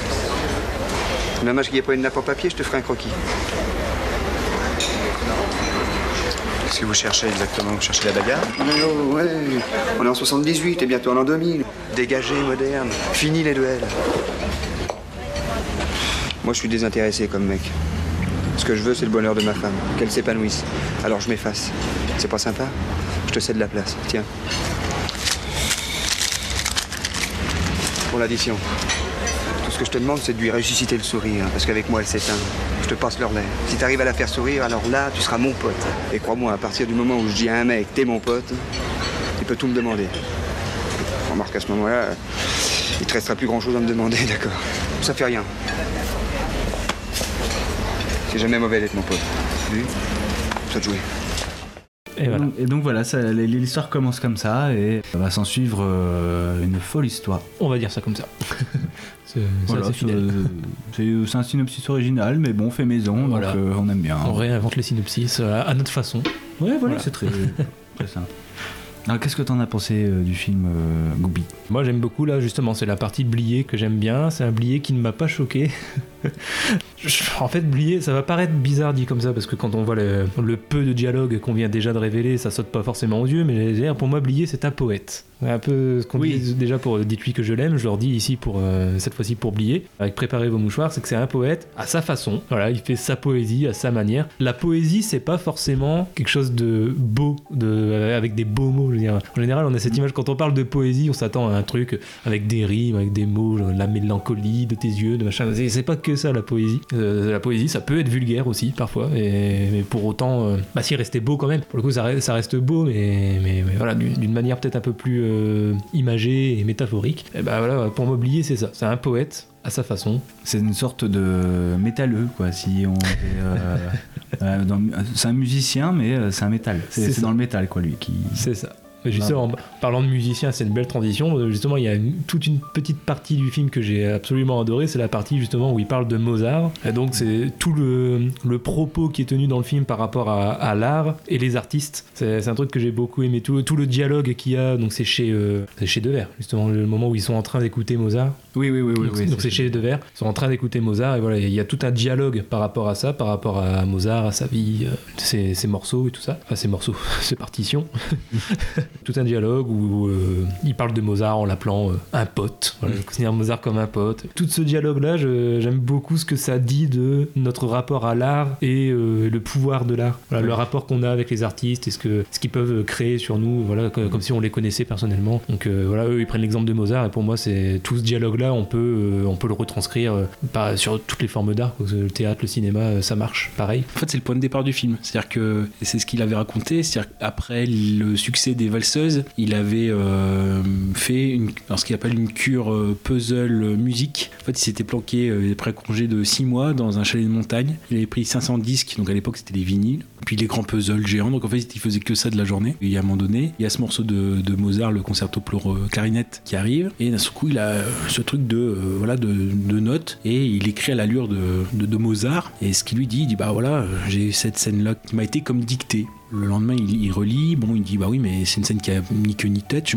ces personnages chez qui euh, Ils viennent d'où Euh, Il a laissé ça de côté. Bon, il, entre-temps, il a fait euh, Calmos, qui est autre chose. Et finalement, en revenant sur cette note, bah, c'est là où il a commencé à faire bah, l'image, en effet, d'un arbre. C'est-à-dire, il a commencé à faire, à partir du cœur qu'il avait, à remonter avant et après pour savoir d'où venait ce personnage, qui était-il. Forcément, c'est c'est ce qu'il dit. Il dit voilà, c'était forcément euh, Devers et Depardieu qui devaient y être. Il fallait que ce soit des bonhommes qui, c'est pas ce qu'il disait, c'est pas le, le frêle Jean-Pierre Léo de Truffaut d'époque qu'il fallait, quoi, parce que c'était que ce soit des hommes qui, voilà, qui quand même aient de la bouteille avec les femmes, mais qui les comprennent pas du tout, quoi, qui sont complètement largués, euh, et qu'en fait, même tous les personnages masculins sont complètement largués. On peut prendre le cas de Michel Serrault, Exact. le voisin. C'est c'est marrant, maintenant, enfin, j'ai vu une interview récente de lui, il dit ouais bah Cero lui voilà il comprend rien du tout, Euh, c'est en fait c'est un gilet jaune avant l'heure. Ouais, mais voilà, mais en plus, ouais, il, il l'incarne, euh, il incarne parfaitement ce genre de personnage, que ce soit aussi bien Devers que Depardieu. euh, vraiment, les deux correspondent idéalement. D'ailleurs, Devers, euh, pour le coup, je on fait une émission sur Depardieu, mais là, dans ce film-là, j'ai préféré Devers encore, euh, plus que Depardieu. Bah, bah, vraiment, euh, je, je le connais déjà beaucoup moins. C'est peut-être aussi pour ça que j'ai été plus agréablement surpris. Je connais beaucoup moins Devers que Depardieu. Euh, Mais dans le film il habite Béthune. Ouais, en plus, ça doit faire plaisir à Casas. J'allais dire Cocorico, mais là. Euh, une, une réplique aussi qui m'a qui m'a beaucoup fait rire. C'est le côté brut de puis l'aspect de rupture dans, dans l'écriture de Blier qui me fait beaucoup rire. Je crois que c'est juste avant cette scène justement où il parle de Mozart et tout ça. Ils sont chez Devers justement. Il y a le personnage de Depardieu qui vient chez Devers à Béthune. Il y a euh, Solange qui est en train de dormir. Eux ils ont une discussion par rapport à elle. Donc à, à ce moment-là, son sujet, il y a tout un, un beau dialogue entre les deux. Patrick Devers qui nous fait tout un limite un monologue pendant deux minutes euh, pour dire oui, euh, voilà, euh, elle n'aime plus la vie, euh, Ouais, de ce genre de truc. Et puis d'un seul coup comme ça, puis ouais, puis il y a une question que je me pose. Est-ce que par hasard elle serait pas un peu con? C'est- Et c'est tellement inattendu. Après tout un si beau monologue, si bien écrit d'avoir ça qui vient faire une sorte de rupture, moi ça m'a tué. Je- vraiment, je me suis pété une énorme barre devant mon écran. Pour ça, je dis un poète à sa manière. Bon, voilà, c'est une forme de poésie différente de, de celle qu'on connaît, mais, mais j'aime beaucoup. En fait, on est complètement à contre-courant des valseuses. Parce que dans les valseuses, euh, bah, en tout cas, dans mon point de vue, parce qu'on disait que dans les valseuses, justement, on n'avait pas du tout, il manquait le, le point de vue du, de la jante féminine. Oui. Alors que là, dans ce film-là, la jante féminine est au, au cœur du problème. On cherche à rendre heureuse la femme, alors que dans les valseuses, euh, on n'a pas ce, justement, il manque de. Et d'ailleurs, dès la scène d'intro, il y a un truc comme ça. Tout à l'heure, tu disais dans les valseuses, euh, on a l'impression que la femme, on lui laisse pas le choix. Euh, Oui, alors que et, là- et là, dès la scène d'intro, il y a bien carrément même une réplique. Je crois que c'est la, la femme que Depardieu rencontre dans la rue qui dit euh, Et sinon, qu'en pense la principale intéressée Donc là, c'est vraiment, euh, vraiment l'opposé. quoi. C'est- Sylvie Joly. Sylvie. Ouais, bah ouais, d'ailleurs, c'est euh, Gérard Depardieu, il vient la voir, puis il lui dit euh, J'ai fait cadeau de ma femme à un inconnu, euh, elle m'en fout. euh. puis elle arrive, euh, elle arrive, Sylvie Joly, dans, dans le restaurant, et il fait euh, Bah, elle est quelconque. Euh, c'est pour ça que j'ai beaucoup plus euh, aimé euh, ce film-là plutôt que les Balsas. Là, on était vraiment. C'était plus beau à voir de voir des hommes galérer pour rendre heureuse une femme plutôt que dans l'autre sens, dans les Balsas. On a aussi un film en, deux parties. Après, lui, il n'était pas totalement satisfait, Blier, en disant j'aurais dû être moins paresseux, j'aurais dû faire comme dans Les Valseuses, c'est-à-dire écrire d'abord un roman et faire le film après. Ce qu'il a peut-être regretté un petit peu après. Mais là, c'est vrai qu'on parle plutôt du ton du, de la première moitié du film. Là, je sais pas, je pense pas qu'on va forcément euh, spoiler peut-être la seconde partie du film. Là, justement, il y a aussi une seule grande chose qui, qui, qui est choquante. De toute façon, Blier le savait, puisqu'en en préparant le film, il voulait savoir euh, comment faire pour pouvoir faire ces scènes-là avec ce thème-là. On lui a dit de, euh, voilà, de, de tourner dans un pays où c'est autorisé, donc été la Belgique. C'est pour ça que la seconde partie du film, surtout, elle est tournée en, en Belgique. Que, ce qui va être euh, le cadre de la colonie de vacances, c'est une ville imaginaire. Saint-Etienne en Beaufort, ça n'existe pas. Et donc, justement, pour pas avoir de cadre français euh, par rapport à ce qui va arriver dans cette partie du, du film. Donc, là, sans peut-être forcément spoiler, c'est savoir ce que, justement, est-ce que vous, ça vous a choqué cette seconde partie, enfin, du moins, euh, l'élément central euh, de cette seconde partie? Bah justement, non, alors depuis tout à l'heure, je fais exprès de pas en parler parce qu'on n'était pas encore sur cette partie-là. En fait, non, c'est très bizarre. C'est que euh, c'est le genre de truc qui, justement, pourrait facilement me gêner parce que bah, un sujet comme ça, euh, ouais, forcément, ça gêne. Et là, je, je saurais pas expliquer pourquoi, mais non, ça m'a pas choqué. Alors, est-ce que c'est euh, le fait que, le, que ce soit la volonté du, du gamin? Est-ce que c'est sa maturité qui fait que ça m'a moins gêné? Euh, Bon, je sais pas, il n'y a pas d'aspect forcé derrière tout ça. Alors, c'est difficile d'en parler sans, sans vraiment spoiler. Là, les gens vont peut-être comprendre, mais au pire, tant pis. Mais ouais, je sais pas, c'est peut-être son consentement, enfin, même plus qu'un consentement, c'est lui qui veut. Donc, euh, Non, puis c'est une scène douce. Ouais, il y a- ouais, il y a ça aussi, il y a aucune brutalité. Oui, voilà, par rapport aux deux, aux deux hommes, euh, là on a vraiment une, une douceur. Toute cette scène elle est douce, même si euh, voilà, il y a problème de consentement. euh. Elle est douce, elle, est, elle prend le temps. Oui, Aussi, J'allais dire elle est longue, mais ça allait mal passer. Non, mais elle, prend son temps, je crois que ça fait à peu près 10 minutes. Putain, fallait la faire. Ouais. Euh, non, donc en effet, ça, il, il prend son temps. C'est parce qu'on pourrait penser pour quelque chose qui fait euh, scandale, c'est allez, allez, on tourne, on tourne, puis vite, vite, euh, on fait, on fait au plus court pour dire de pas, voilà, de pas être accusé. Non, non, au contraire, là, on voit, il y a une vraie euh, progression et un cheminement pour arriver à ça. Justement, au contraire, si ça avait été, ça avait été rapide, ça aurait pas été bien. Non, c'est pas, c'est pas ça que je voulais dire non plus. Oh putain. On va les enchaîner. Ah. Non, justement, je pense que s'il avait euh, fait le maximum pour euh, arriver au plus vite au, cheminement, il n'y aurait pas eu les causes en fait. Justement, ça n'aurait pas été valable comme euh, argument pour que cette scène soit arrive. Donc c'est le, le côté enjeu. C'est fait à, à nouveau avec euh, intelligence et Blier, il a beau vouloir avoir ce côté provocateur. Alors, il est provocateur dans le fond par rapport à ce qu'il montre, mais dans la forme, justement, comme il la, il la travaille. Et puis même au niveau du personnage, bon je parlais du consentement, de la volonté, mais même au-delà de ça, le- c'est vrai que la maturité, je pense qu'elle fait beaucoup aussi dans le fait que ça m'avait pas gêné. Quand on regarde concrètement, on regarde les personnages masculins du film, bon bah ce gamin de 13 ans, c'est celui qui fait le plus adulte. Psychologiquement, euh, c'est celui qui est le moins con, qui comprend le mieux la femme, qui comprend le mieux Solange. Peut-être ça qui fait que ça m'a moins gêné aussi, c'est que euh, il fait plus adulte que Devers et Depardieu. y avait une symbolique. Tu, tu Ouais, voyais à ça. travers ce- l'enfant, euh, enfin le- le- l'adulte dans un corps d'enfant, tu voyais qu'il y avait une certaine symbolique avec la maturité et tout ça. Ouais, ouais, mais c'est bizarre que euh, ce soit le, le type de résolution qu'apporte euh, Blier euh, pour les valseuses aussi. C'est-à-dire que euh, dans les valseuses, l'homme qui va faire euh, jouir Marie- Marie-Ange, enfin Miu Miu, c'est euh, quelqu'un qui est maladroit, qui d'ailleurs est puceau hein, dans, le- dans- dans le film, qui doit s'y reprendre à trois fois, mais la troisième fois, bah, c'est la libération. Donc on voit que c'est des personnages où c'est la femme qui s'occupe en fait, qui dirige. Je pense qu'il y a, il y a ça aussi, il y a de ça aussi dedans. Là, on a à peu près la même chose avec le personnage de, So- de Solange. En plus, il y a la question de la maternité aussi dans le film, hein, le fait qu'elle a du mal à avoir un enfant. euh, voilà, il y a ça aussi qui rentre en compte.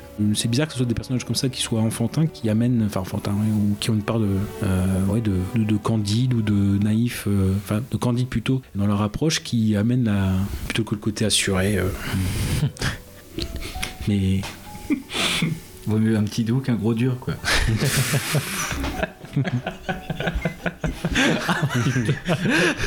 c'est grave là que c'est commencé. Hein. Moi, je, je fais que poursuivre dans le même délire. Oh putain. Ouais, bon. Oh, fais chier. T'aurais pas dû dire ça. Euh, Qu'est-ce qu'on peut rajouter? Non mais c'est ça, c'est que il- c'est c'est- c'est- c'est ce que tu disais pour le film. C'est bizarre que euh, en effet, ce- ils se sont fait damner, damner le pion par euh, un, un jeune, mais c'est lui qui comprend mieux la femme que.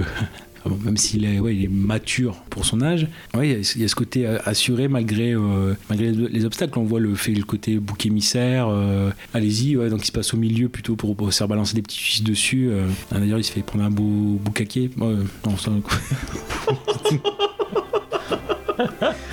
Boucaquet suisse. Ouais. Je l'avais noté, c'est pour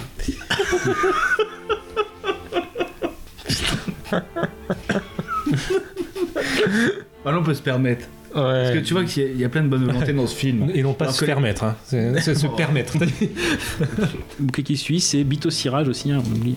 Ah ouais Ah ouais, ouais. Alors c'est aussi euh, le gamin, il- donc il avait vraiment 13 ans, je suppose, enfin à peu près cet âge-là. 13-14, ouais. Ouais, et on le voit à poil aussi, dans le- ça, ça, c'est rare aussi. euh, enfin, maintenant, ce serait plus possible. Euh, C'est euh, qui a euh, appelé l'avocat, donc c'est Cageman, donc qui justement lui a demandé euh, comment faire pour euh, se prévenir par rapport à ça. Donc il y a en effet la Belgique où là en fait c'est notamment, la- euh, notamment la législation qui est plus permissive, enfin façon de parler, hein, pour les horaires déjà de tra- faire travailler les enfants et par rapport à ce qu'on peut leur demander. Et donc c'est pour ça que euh, en effet toutes, toutes ces parties-là étaient filmées euh, en Belgique. Ok. Voilà, voilà. Et ouais, c'est ça qui m'avait surpris. Je fais putain, le gamin, il a 13-14 ans, on le voit à poil. Enfin, c'est- normalement, on voit pas ça dans les films. Bon, ça dure euh, vraiment quelques secondes, mais bon.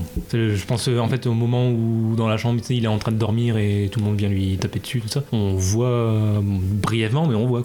Ça ça m'a surpris. Oui, il y a eu tout ce côté-là qui, qui a été fait. Et puis c'est vrai qu'on ne parle pas beaucoup, mais on peut parler, on parlait très vite de, de Carole Laure qui remplace euh, à la base Miu Miu, Ouais. hein, qui voulait plus une nouvelle fois montrer ses seins. euh, voilà. Euh, ça aurait pu être aussi Maria Schneider, donc, qui- qui est connue pour le dernier tango à Paris. Bon, on avait déjà eu des, des, ouais, des maltraitances, on va dire ça. Maintenant on le sait. Donc euh, sur, sur là, donc bon, elle voulait pas non plus être euh, forcément étiquetée qu'à ce type de rôle à, à scandale, on va dire ça comme ça. Mais bon, oui, Carole Laure qui est une découverte à l'époque, puisqu'en effet, elle avait fait que la menace de alors, Alain Corneau, avec Yves Montand, euh, c'est Blier qui l'a qui l'a découverte après, enfin, qu'il a pris de ce film-là. Je sais pas, vous la trouvez bonne actrice euh, dans ce film-là? Je pense Ah, que la première partie, déjà, on peut pas. Ouais. euh, Elle reste euh, Stoïque. oui, donc euh, bon, on peut pas la juger. Ouais, après, je pense que le rôle lui permet pas non plus de montrer un jeu exceptionnel. Bah, après, je- ouais, elle campe bien son personnage, qui est assez atypique du coup, mais je trouve que ouais, elle le campe euh, plutôt bien. Euh, Après, bon, euh, c'est sûr que sa, sa palette d'émotions est pas très large à jouer non plus. Le, le rôle lui permet pas d'être exceptionnel. Ok. Mais bon, pour vous, c'est pas une erreur de casting. Non, non, non, bah non, je trouve très bien dans le rôle. Ok. Ah, pour toi, si. Ah non, pas du tout, mais c'est vrai que euh, certains lui ont reproché le de fait que voilà, on, on voit forcément Miu Miu euh, dedans, Marie-Ange, Solange, euh, voilà, c'est celle qui est prévue à la base. Ah non, non, euh, j'ai bien aimé. Puis même dans sa façon de parler, euh, elle a un truc bien à elle. elle. Dans sa façon de parler, elle me fait un petit peu penser à Isabelle Huppert des fois. Peut-être pour ça que j'aime bien aussi. Mais euh, là, on a déjà spoilé de toute façon. Ouais, ouais, on, ouais. on n'a pas dit Bah, très très clairement, voulu mais spoiler, oui, mais on euh, voilà oui. quoi.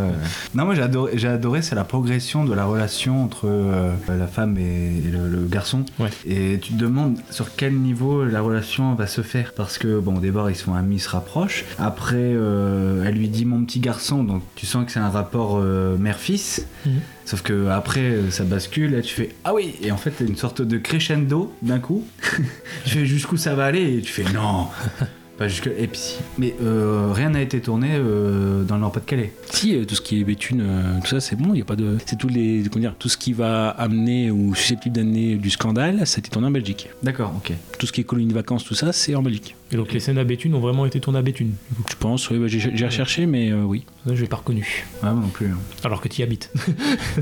Non, non, non, mais même pas après la gare, on la voit pas. Ouais. Ah, D'ailleurs, je crois que t'as eu, ouais, t'as un peu bondi sur ton canapé quand t'as vu qu'elle venait à Béthune euh, sur, la, sur la ligne Paris-Lille, alors que Béthune c'est Paris-Dunkerque. Ouais. C'est ça. Peut-être qu'à l'époque. mais euh, euh, oui, euh, même dans les, cor- les, les corons, c'est, tu sais pas. euh, J'ai cherché, mais euh, non, non. Après, j'ai reconnu, euh, c'est quand ils disent euh, on va à la mer, j'ai reconnu le tréport, je suppose, mais. D'accord. Et après, bon, euh, dire, un coron on ressemble à un autre, hein, donc euh, c'est pas Béthune. hein. ah non, mais bon, pour l'époque, euh, C'est vrai. ils ont la barre du choix. C'est vrai. Non, mais en tout cas, super, euh, superbe découverte. On passe aux scènes préférées Bah oui. Bon, je vais dire la mienne vite fait parce que je l'ai déjà en tête. C'est pas vraiment ma scène préférée, mais euh, disons qu'elle m'a fait rire et ça rejoint ce qu'on disait juste avant. Justement, la fameuse scène dans la chambre entre le, le garçon et Solange, juste après, enfin pendant en fait, en, en- en alternance, de manière simultanée.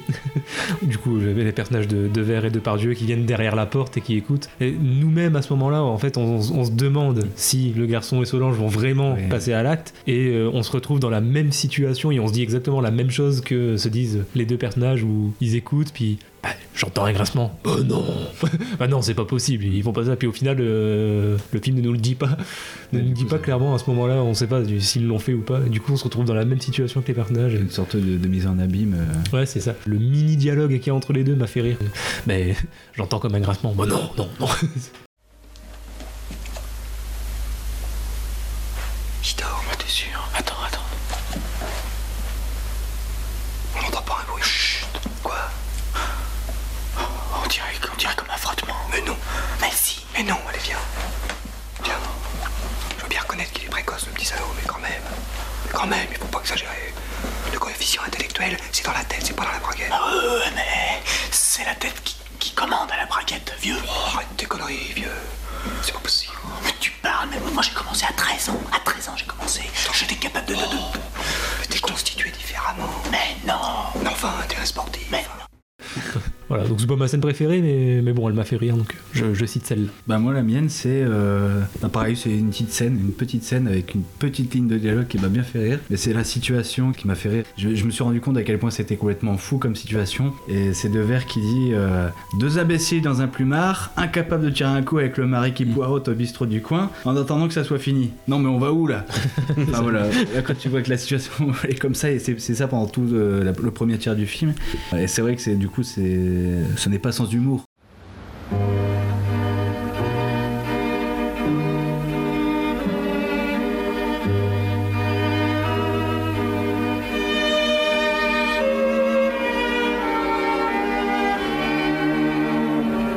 Excuse-moi, mais je peux pas, y a rien à faire, je peux pas. Et pourtant j'ai envie de toi, tu peux me croire. Une envie terrible. Je vais même t'avouer quelque chose. Je me suis jamais trouvé dans un lit avec une fille aussi formidable que toi. Seulement, l'idée de le savoir en bas, dans cette salle de bistrot, tout seul, ça me bloque. Pour un peu, j'irai boire un verre avec lui. Mais vas-y. Je rien demandé à personne, moi. Non mais je sais pas si tu t'imagines le grotesque de la situation. Deux imbéciles dans un plumard, incapables de tirer un coup, avec le mari qui poirote au bistrot du coin. En attendant que ce soit fini, non mais où on va Solange, où on va Quand je parlais des dialogues des années 70-80 que j'aime tant tout à l'heure, moi voilà, c'est pour ce genre de réplique par exemple. Oui, oui, mais c'est cash, mais c'est tellement vrai. Enfin, c'est tellement. Ça va droit au but. Non, celle-là. Moi, en scène préférée, c'est forcément, je pense qu'on aurait dit celle de sur Mozart. hein. Forcément, c'est celle, de- Oui, oui, oui. celle de base. Mais bon, donc s'il faut en ci- citer une autre, je vais celle de- dire celle dans la prolongation de la tienne, à savoir qu'on a deux Depardieu qui attendent donc au bar euh, pendant que les deux font essayer de faire leur affaire, et que donc il y a la serveuse au départ qui, en, voilà, son côté, son, son grand verbe, etc. a l'impression qu'il la, qu'il la domine. euh, voilà, euh, Bernadette, tu me sers quelque chose. Moi, je m'appelle Bernadette. Bon, t'as une gueule de Bernadette. Donc on a ce côté-là où il y a ce côté dominé. Puis finalement, c'est peu à peu, elle, elle, elle renverse la situation en disant oui, mais finalement, bon, toi, hein, si un jour t'es toute seule, euh, finalement, voilà, Bernadette, peut-être que tu l'aimeras, que tu aimeras qu'elle te console, etc. Et j'aime bien, c'est ce qu'elle dit si je, je suis le genre de fille qui prennent toute leur valeur dans le noir. C'est beau. Eh ben, tu vois, Bernadette, je vais te dire un truc. Aujourd'hui, je suis heureux. Tu comprends? Heureux. Je m'appelle pas Bernadette. Euh, moi, je t'appelle Bernadette parce que je trouve que t'as une gueule à t'appeler Bernadette. Qu'est-ce qu'elle a, ma gueule C'est une gueule de Bernadette. Par exemple, tu pourrais pas t'appeler Isabelle, c'est pas possible. Bon, d'accord, t'as raison, admettons que je m'appelle Bernadette.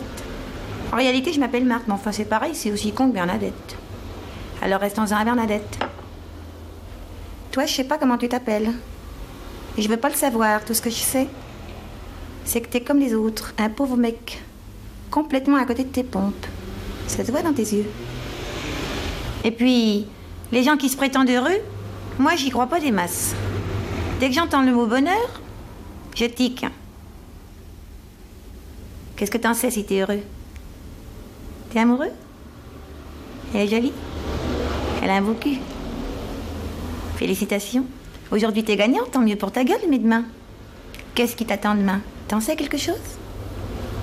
Tiens, moi par exemple, tu vois avec ma gueule de Bernadette. Pour l'instant, tu me considères comme une pauvre fille, comme un boudin. Et dans un certain sens, t'as raison, je vaux pas bien cher. Mais un autre jour, dans d'autres circonstances, il pourrait arriver n'importe quoi entre nous. Il suffirait que le hasard veuille bien donner un petit coup de pouce. Et pourquoi pas, je deviendrais la femme de ta vie. Il suffirait par exemple que tu te sentes un peu seule, un tantinet à l'abandon. Et tout d'un coup, tu trouverais que Bernadette, c'est un joli nom. Ouais, c'est possible. Tout d'un coup, tu aurais envie que je te prenne dans mes bras? Que je te console? Que je te cache au fond de mon lit, peut-être? Peut-être. Il grince, mon lit. Faut pas faire attention, le sommier est tout défoncé. C'est pas grave, moi, je dormirai n'importe où, moi. tu sais, je suis le genre de fille qui prend toute sa valeur dans le noir. Ah, je te crois. Je connais tous les trucs pour empêcher un mec de dormir. Et en plus, cette serveuse est jouée par Liliane Robert, on a vu tout à l'heure, celle qui joue, euh, pour ceux qui regardent la série 10%, voilà, bah, la, la vieille agent dont j'ai oublié le nom, mais la- la- la- ouais, bah, euh, voilà, qui a l'âge d'être retraité et, et qui est toujours agent. Voilà. Et ça fait très bizarre de la voir jeune dans ce film, pour ma part. On a fini pour ce qui est des, des films que nous devions traiter. Comme je l'ai dit, on a plutôt fait les, les films, justement, choisi les films que nous n'avions pas vus de cette décennie de Jardin Depardieu pour dire de vraiment dans l'esprit de découverte. Bah, vous me laissez plutôt, euh, en effet, en conseiller certains que j'ai déjà vus et qui seraient reproposables. Non, juste vite fait, dans, les deux, pour faire très court, qui me viennent à l'esprit, c'est euh, Sept morts sur ordonnance, donc de Jacques Ruffio. Le personnage principal, ça serait en effet euh, Michel Piccoli. Voilà, donc on est dans une ville de province qui, en, en l'occurrence, est Clermont-Ferrand. Donc à 10 ans de distance, deux chirurgiens vont connaître le même destin. Ils seront tous les deux victimes de manœuvres, de rumeurs, de pressions et de réprobations, les poussant en fin de compte au suicide. Les deux médecins sont pourtant aussi différents qu'il est possible de l'être, hormis par leur professionnalisme que par leur refus des compromis. C'est ce qui gêne le professeur Brézé, donc joué par Charles Vanel, et son clan, pour les pertes des clients que subit la clinique qu'il dirige. Donc en effet, oui, dedans, c'est en effet certes Michel Piccoli qui est le nouveau médecin, mais euh, il a peu à peu vent de euh, du suicide donc dix ans auparavant du docteur Berg, qui est donc euh, joué par euh, Depardieu. Donc on voit un petit peu en, en, comment dire en parallèle euh, tout leur, euh, leur parcours et leur personnalité. Donc il est vraiment très très juste dedans. En plus, c'est vraiment le- un moment où donc c'est 76 où euh, il a cette boulimie euh, de, de travail, surtout qu'il est reconnu bah, depuis les valseuses. Piccoli, bah, il avait tourné avec lui dans Vincent François, Paul et les autres, avec Yves Montand notamment. Parmi des géants comme Charles Vanel, euh, voilà, M. Piccoli, il tire très bien son épingle du jeu. Donc il y avait, ça, il y a forcément le magnifique euh, euh, 1900 de Bertolucci qui est ressorti en- il y a un an et demi en, dans un magnifique coffret chez Whiteside. C'est une superbe fresque euh, de 5h30, donc oui, il faut quand même. euh, voilà, avec De Niro euh, notamment, euh, voilà, Burton Caster, Donald Sutherland. Bref, ouais, ça c'est vraiment, vraiment magnifique. Sinon, euh, moi dans ce que j'avais en fait, voilà, l'autre film que j'avais choisi, il m'intriguait, mais finalement je préférais intervertir avec, euh, avec les chiens, c'était Barocco, dans donc c'était le troisième film en 76. Il avait 33 ans. C'est surtout aussi, euh, je l'ai pas, j'ai pas voulu trop développer dans l'émission parce que finalement on est à peu près dans le même, euh, la même ambiance que Dites-lui que je l'aime. C'est un film vraiment très étrange. Euh, L'atmosphère très étrange. C'est tourné à Amsterdam, même si c'est jamais trop dit. Alors juste rapidement, peut-être aussi refaire le, pitch parce que c'est assez spécial quand même. C'est avec Isabelle Adjani. Dans un port du nord de l'Europe, à l'occasion d'une campagne électorale, le journal dirigé par Walt, donc c'est Jean-Claude Brialy, pourrait discréditer un candidat par la publication d'un reportage sur le boxeur Samson, joué par Gérard Depardieu, qui ferait état d'une prétendue relation homosexuelle avec le candidat. Celui-ci est payé pour parler par Gauthier, donc, qui est donc euh, Julien Guillaumard. Le parti du candidat informé de l'imminence de l'interview offre une somme équivalente à Samson pour qu'il se taise et quitte le pays avec son ami Laure, qui était interprété par Isabelle Adjani. Et donc assez vite, ce personnage de Samson, donc joué par Depardieu, va être tué par son double. Comme dans Dites-lui que je l'aime, on a un Depardieu qui au départ peut être très timide, très taiseux. C'est justement Samson, ce, ce boxeur-là, qui bah, essaie de s'en sortir alors qu'il est pourchassé. Donc il a un côté un peu, le côté Depardieu un peu faible. Et puis finalement, on va avoir une sorte de tueur, euh, tueur à gage. Donc qui est en fait Depardieu, à part qu'il est en brun en fait. Plutôt le côté homme fort, euh, voilà, il y en a une atmosphère assez spécifique, donc un, un pays en- où les médias sont très présents, le journal écrit, enfin papier notamment, une très grande importance du papier, et donc on a en effet cette, euh, ce côté euh, scandale politique qui essaye d'être étouffé avec des citoyens lambda, donc Adjani, puis Depardieu avec ses- cette double facette, puisque finalement le tueur, ça sera peut-être un tueur au grand cœur, il va tomber amoureux de l'or, donc savoir comment est-ce qu'il s'en sort, etc. Mais bref, c'est aussi un, un film qui a une atmosphère très originale, voilà, et c'est quand on dit Depardieu qui ose quand même sortir des films un peu mainstream, euh, dès le départ, c'est une sorte d'aventurier, quoi, parce que vous avoir des projets comme ça. Alors encore une fois, la, photo de Newton, Bruno Newton, qui est encore là. Il y aura d'ailleurs euh, trois Oscars pour ce film-là. Le deuxième rôle pour Marie-France Pizier, euh, Newton donc pour la, photo, et la musique d'Alain Sard. À 28 ans, voilà, c'est, ça reste, enfin pour Depardieu, ça reste quand même des séries de films audacieux pour un début de carrière grand public, enfin du moins aux yeux du grand public qui commence à le reconnaître. Donc il ose des films comme ça assez, assez fous sur le papier, hein, ça c'est aussi Téchiné, ouais, donc bon, qui sera aussi un réalisateur qui va recroiser beaucoup de fois. C'est, c'est vraiment très spécifique. Puis bah, encore une fois le côté euh, ambivalent avec un double rôle euh, pour Depardieu. ouais. Bon bref, c'est une petite curiosité à voir quand même. Et finalement, donc je ne conseille pas bien sûr le, le camion hein, de Marguerite Duras. A Goubi, euh, oui Goubi avait euh, essayé comme ça par. euh, alors je sais pas, je sais pas qu'est-ce qui t'a pris. Ben, le, le pitch me disait bien, mais bon, finalement, tu m'as dissuadé de le voir. Donc...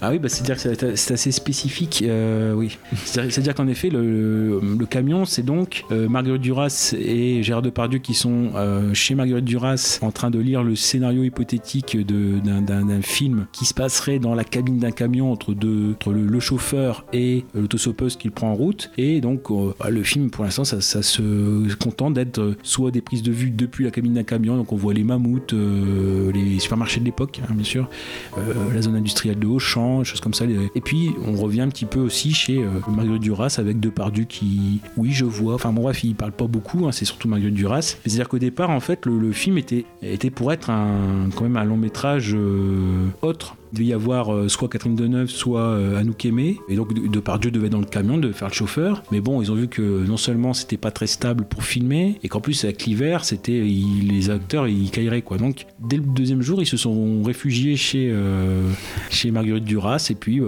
bon, ils ont juste eu à voilà à lire ça. Donc c'est un film assez radical. Donc ouais, pour la forme, euh, oui, peut-être euh, voilà. C'est mais bon, euh, moi j'ai tenu euh, 20 minutes. Après j'ai essayé de l'écouter un petit peu en comment dire en, en ASMR. Bon, ça ça fait son job. hein. J'étais jamais aussi détendu que ça, mais euh, voilà, c'est. Je pense que j'ai voilà, j'ai dormi, assez vite. Mais c'est vrai que ça part dans tous les sens. euh. On aurait vu la cabine du camion. Elle est obscure. Le chauffeur et la femme qui est montée se taisent. Leur assemblage est arbitraire. Disparate. Vous voyez Je vois. Ils sont face à la route. Cette route s'engouffre dans leur regard. Il y aurait eu de la musique. Et on aurait vu que la musique entendue dans le film était dispensée par la radio du camion. Dehors, la lumière aurait été plus claire qu'à l'intérieur, comme neigeuse. Le chauffeur et la femme auraient regardé la lumière extérieure, la route, la nudité des terres, de la terre, un long moment. On aurait vu que sur la banquette lit, au-dessus du siège de la cabine du camion, il y avait une masse sombre. C'est un homme. C'est le deuxième chauffeur du camion. Il dort. Il aurait dormi pendant tout le film. C'est ce que, ce que reconnaît Depardieu à Duras, c'est elle. euh, alors je sais pas comment il faut prendre ça. Elle magnifie le silence. Donc je sais pas peut-être quand c'est, quand elle parle pas que on apprécie le silence. Je sais, je sais pas comment il faut prendre. Mais euh, ouais, non, c'est. euh, Avoue, cette phrase, elle est magnifique. ça veut dire je t'adore, mais ferme ta gueule. gros. Ah ouais, je pense, enfin, je pense pas. Après, c'est vraiment par, euh, par amitié. Puis euh, non, non, c'est ce qu'il. euh, Il y avait une interview comme ça où euh, Depardieu disait ça de Mario Duras, c'est une accoucheuse. Et finalement, il se, ce qu'il disait, il se reconnaissait en, en elle parce que elle avait ce côté enfant dans la liberté des, des concepts, des idées. Ça lui vient comme ça. Elle s'écoute comme une enfant, euh, comme ça lui vient. Bon, après, forcément, c'est euh, d'un autre niveau que voilà que, que nous certainement. On n'a pas. Ou faut vraiment se plonger dans ses dans ses œuvres. Euh, Je suppose qu'il a trouvé son intérêt à, à être à être dedans, ou du moins on, s'accompagne. Peut-être un jour on, on décryptera, enfin on aura, euh, on sera, voilà, comme vous dites, hein, c'est euh, une œuvre, ça rentre dans la vie euh, au bon moment. Bon, pour l'instant c'est pas encore le cas. Peut-être un jour le camion. On va attendre un Voilà, petit peu. ouais. ouais. Bon, bah, on est bon Eh bah ouais, on est voilà. bon. Nickel. Et bah donc euh, voilà, bah, merci de votre écoute pour ce premier épisode. Il y en aura encore quatre donc euh, par décennie sur euh, l'œuvre de GG, de Dédé, de Gérard Depardieu. Donc on se retrouve en effet bah, pour euh, un nouvel épisode donc où bah, comme on en avait parlé dans la note de service, ça fait beaucoup de haine. En effet, donc on va piocher parmi les trois livres sur le cinéma et on va en parler de un chacun. La semaine prochaine, ce sera donc le premier épisode des deux consacré donc au magnifique livre et jeu de David Nora, Movieland. Bonne semaine à vous. C'était Gravelax. C'était Kaza. C'était Gooby. À bientôt. À bientôt. Ah oui. Bye bye. À dans deux semaines. À dans deux semaines.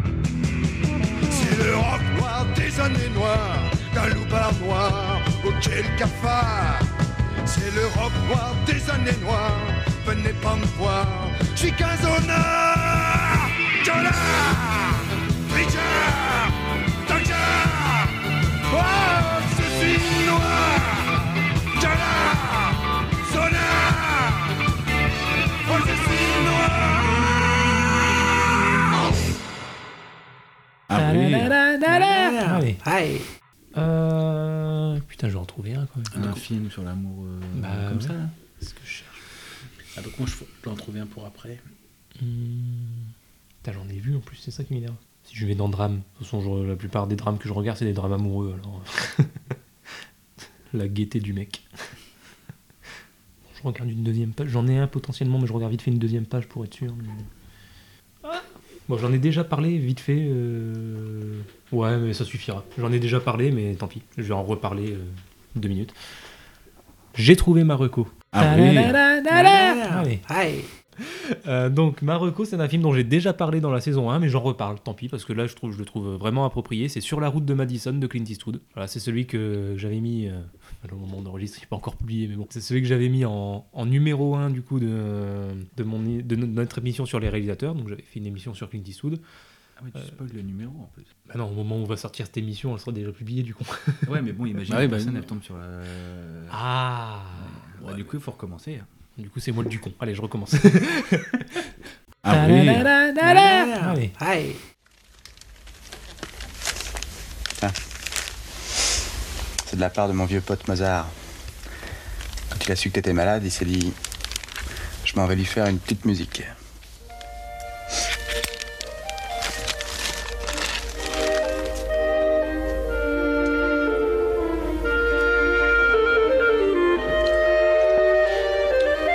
Putain, le mec à la clarinette, c'est pas un manchot. hein. Cherche pas, c'est le meilleur. Gervas de Brumaire. Ça te plaît Hein? Oui, j'aime bien. Écoute la reprise de la clarinette là Écoute. Bon, ouais, t'as vu? T'as vu comment il tripote son instrument, le père Gervas hein? Alors là, chapeau.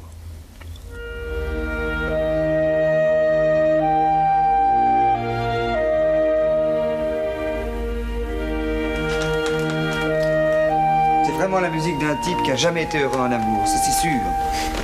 Tu parles. Le pauvre mec, il est mort à 35 ans. 35 ans, mais tu te rends compte de la perte Quelle époque de con, on claquait pour un rien. Forcément. Ils passaient leur temps à te saigner, c'est tout ce qu'ils savaient faire. Un rhume, allez hop, ils te pompaient 2 litres. Remarque, euh, aujourd'hui, c'est des accidents de la route, alors ça vaut guère mieux. hein. Mais parce que les gens conduisent comme des cons. C'était quoi sa maladie à Mozart? Je sais pas exactement. Probablement qu'avec un bon antibiotique, il aurait écrit 40 symphonies de plus. Et Beethoven, aurait pu s'aligner.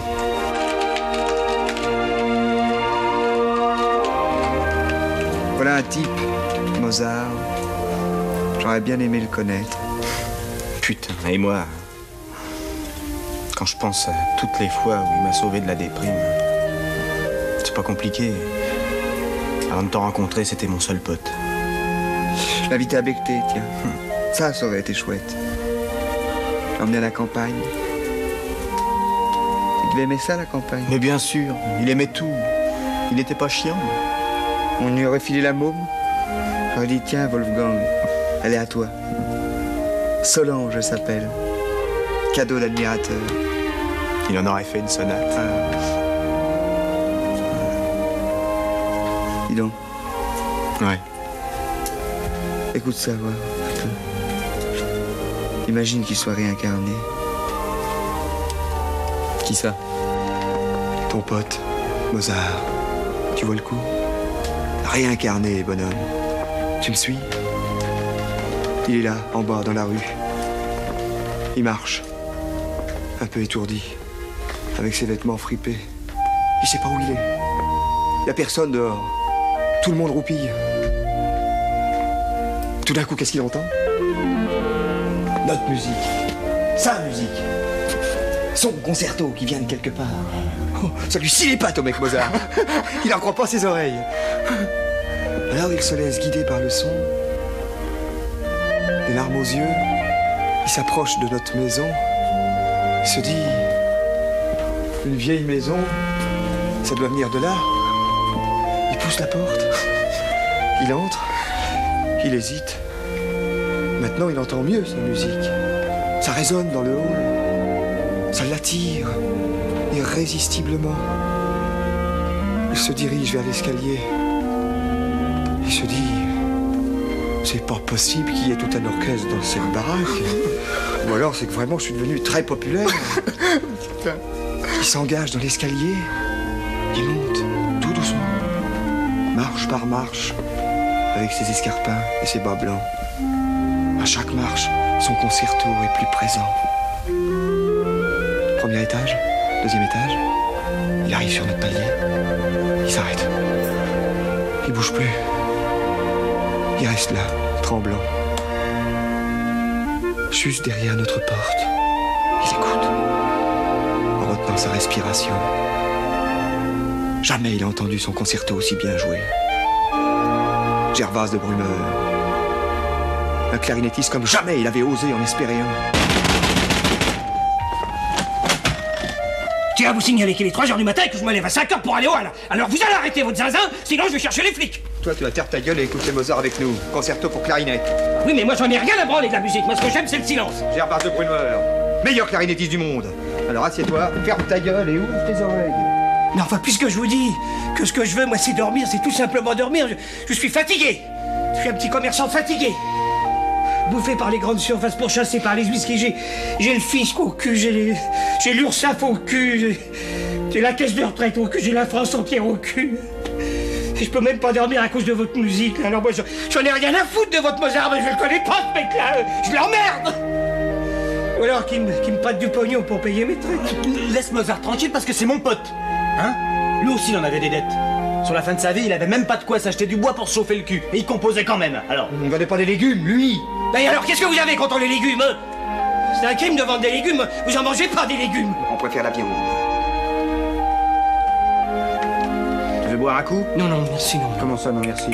Tu vas peut-être essayer de nous faire croire que t'es pas picoleur. Y a qu'à regarder ta tronche, une vraie réclame pour Casanis.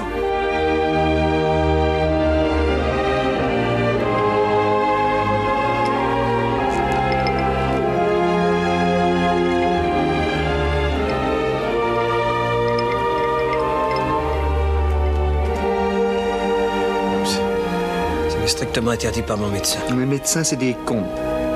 Moins tu les écoutes, mieux tu te portes. Allez, lève-le ton vieux coude.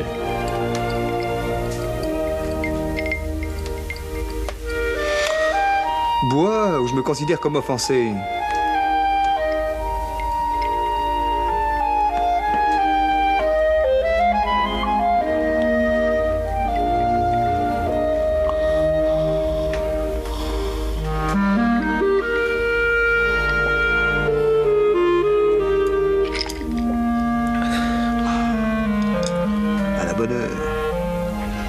Merci Mozart. Comment? Merci Mozart, on dit. Merci Mozart.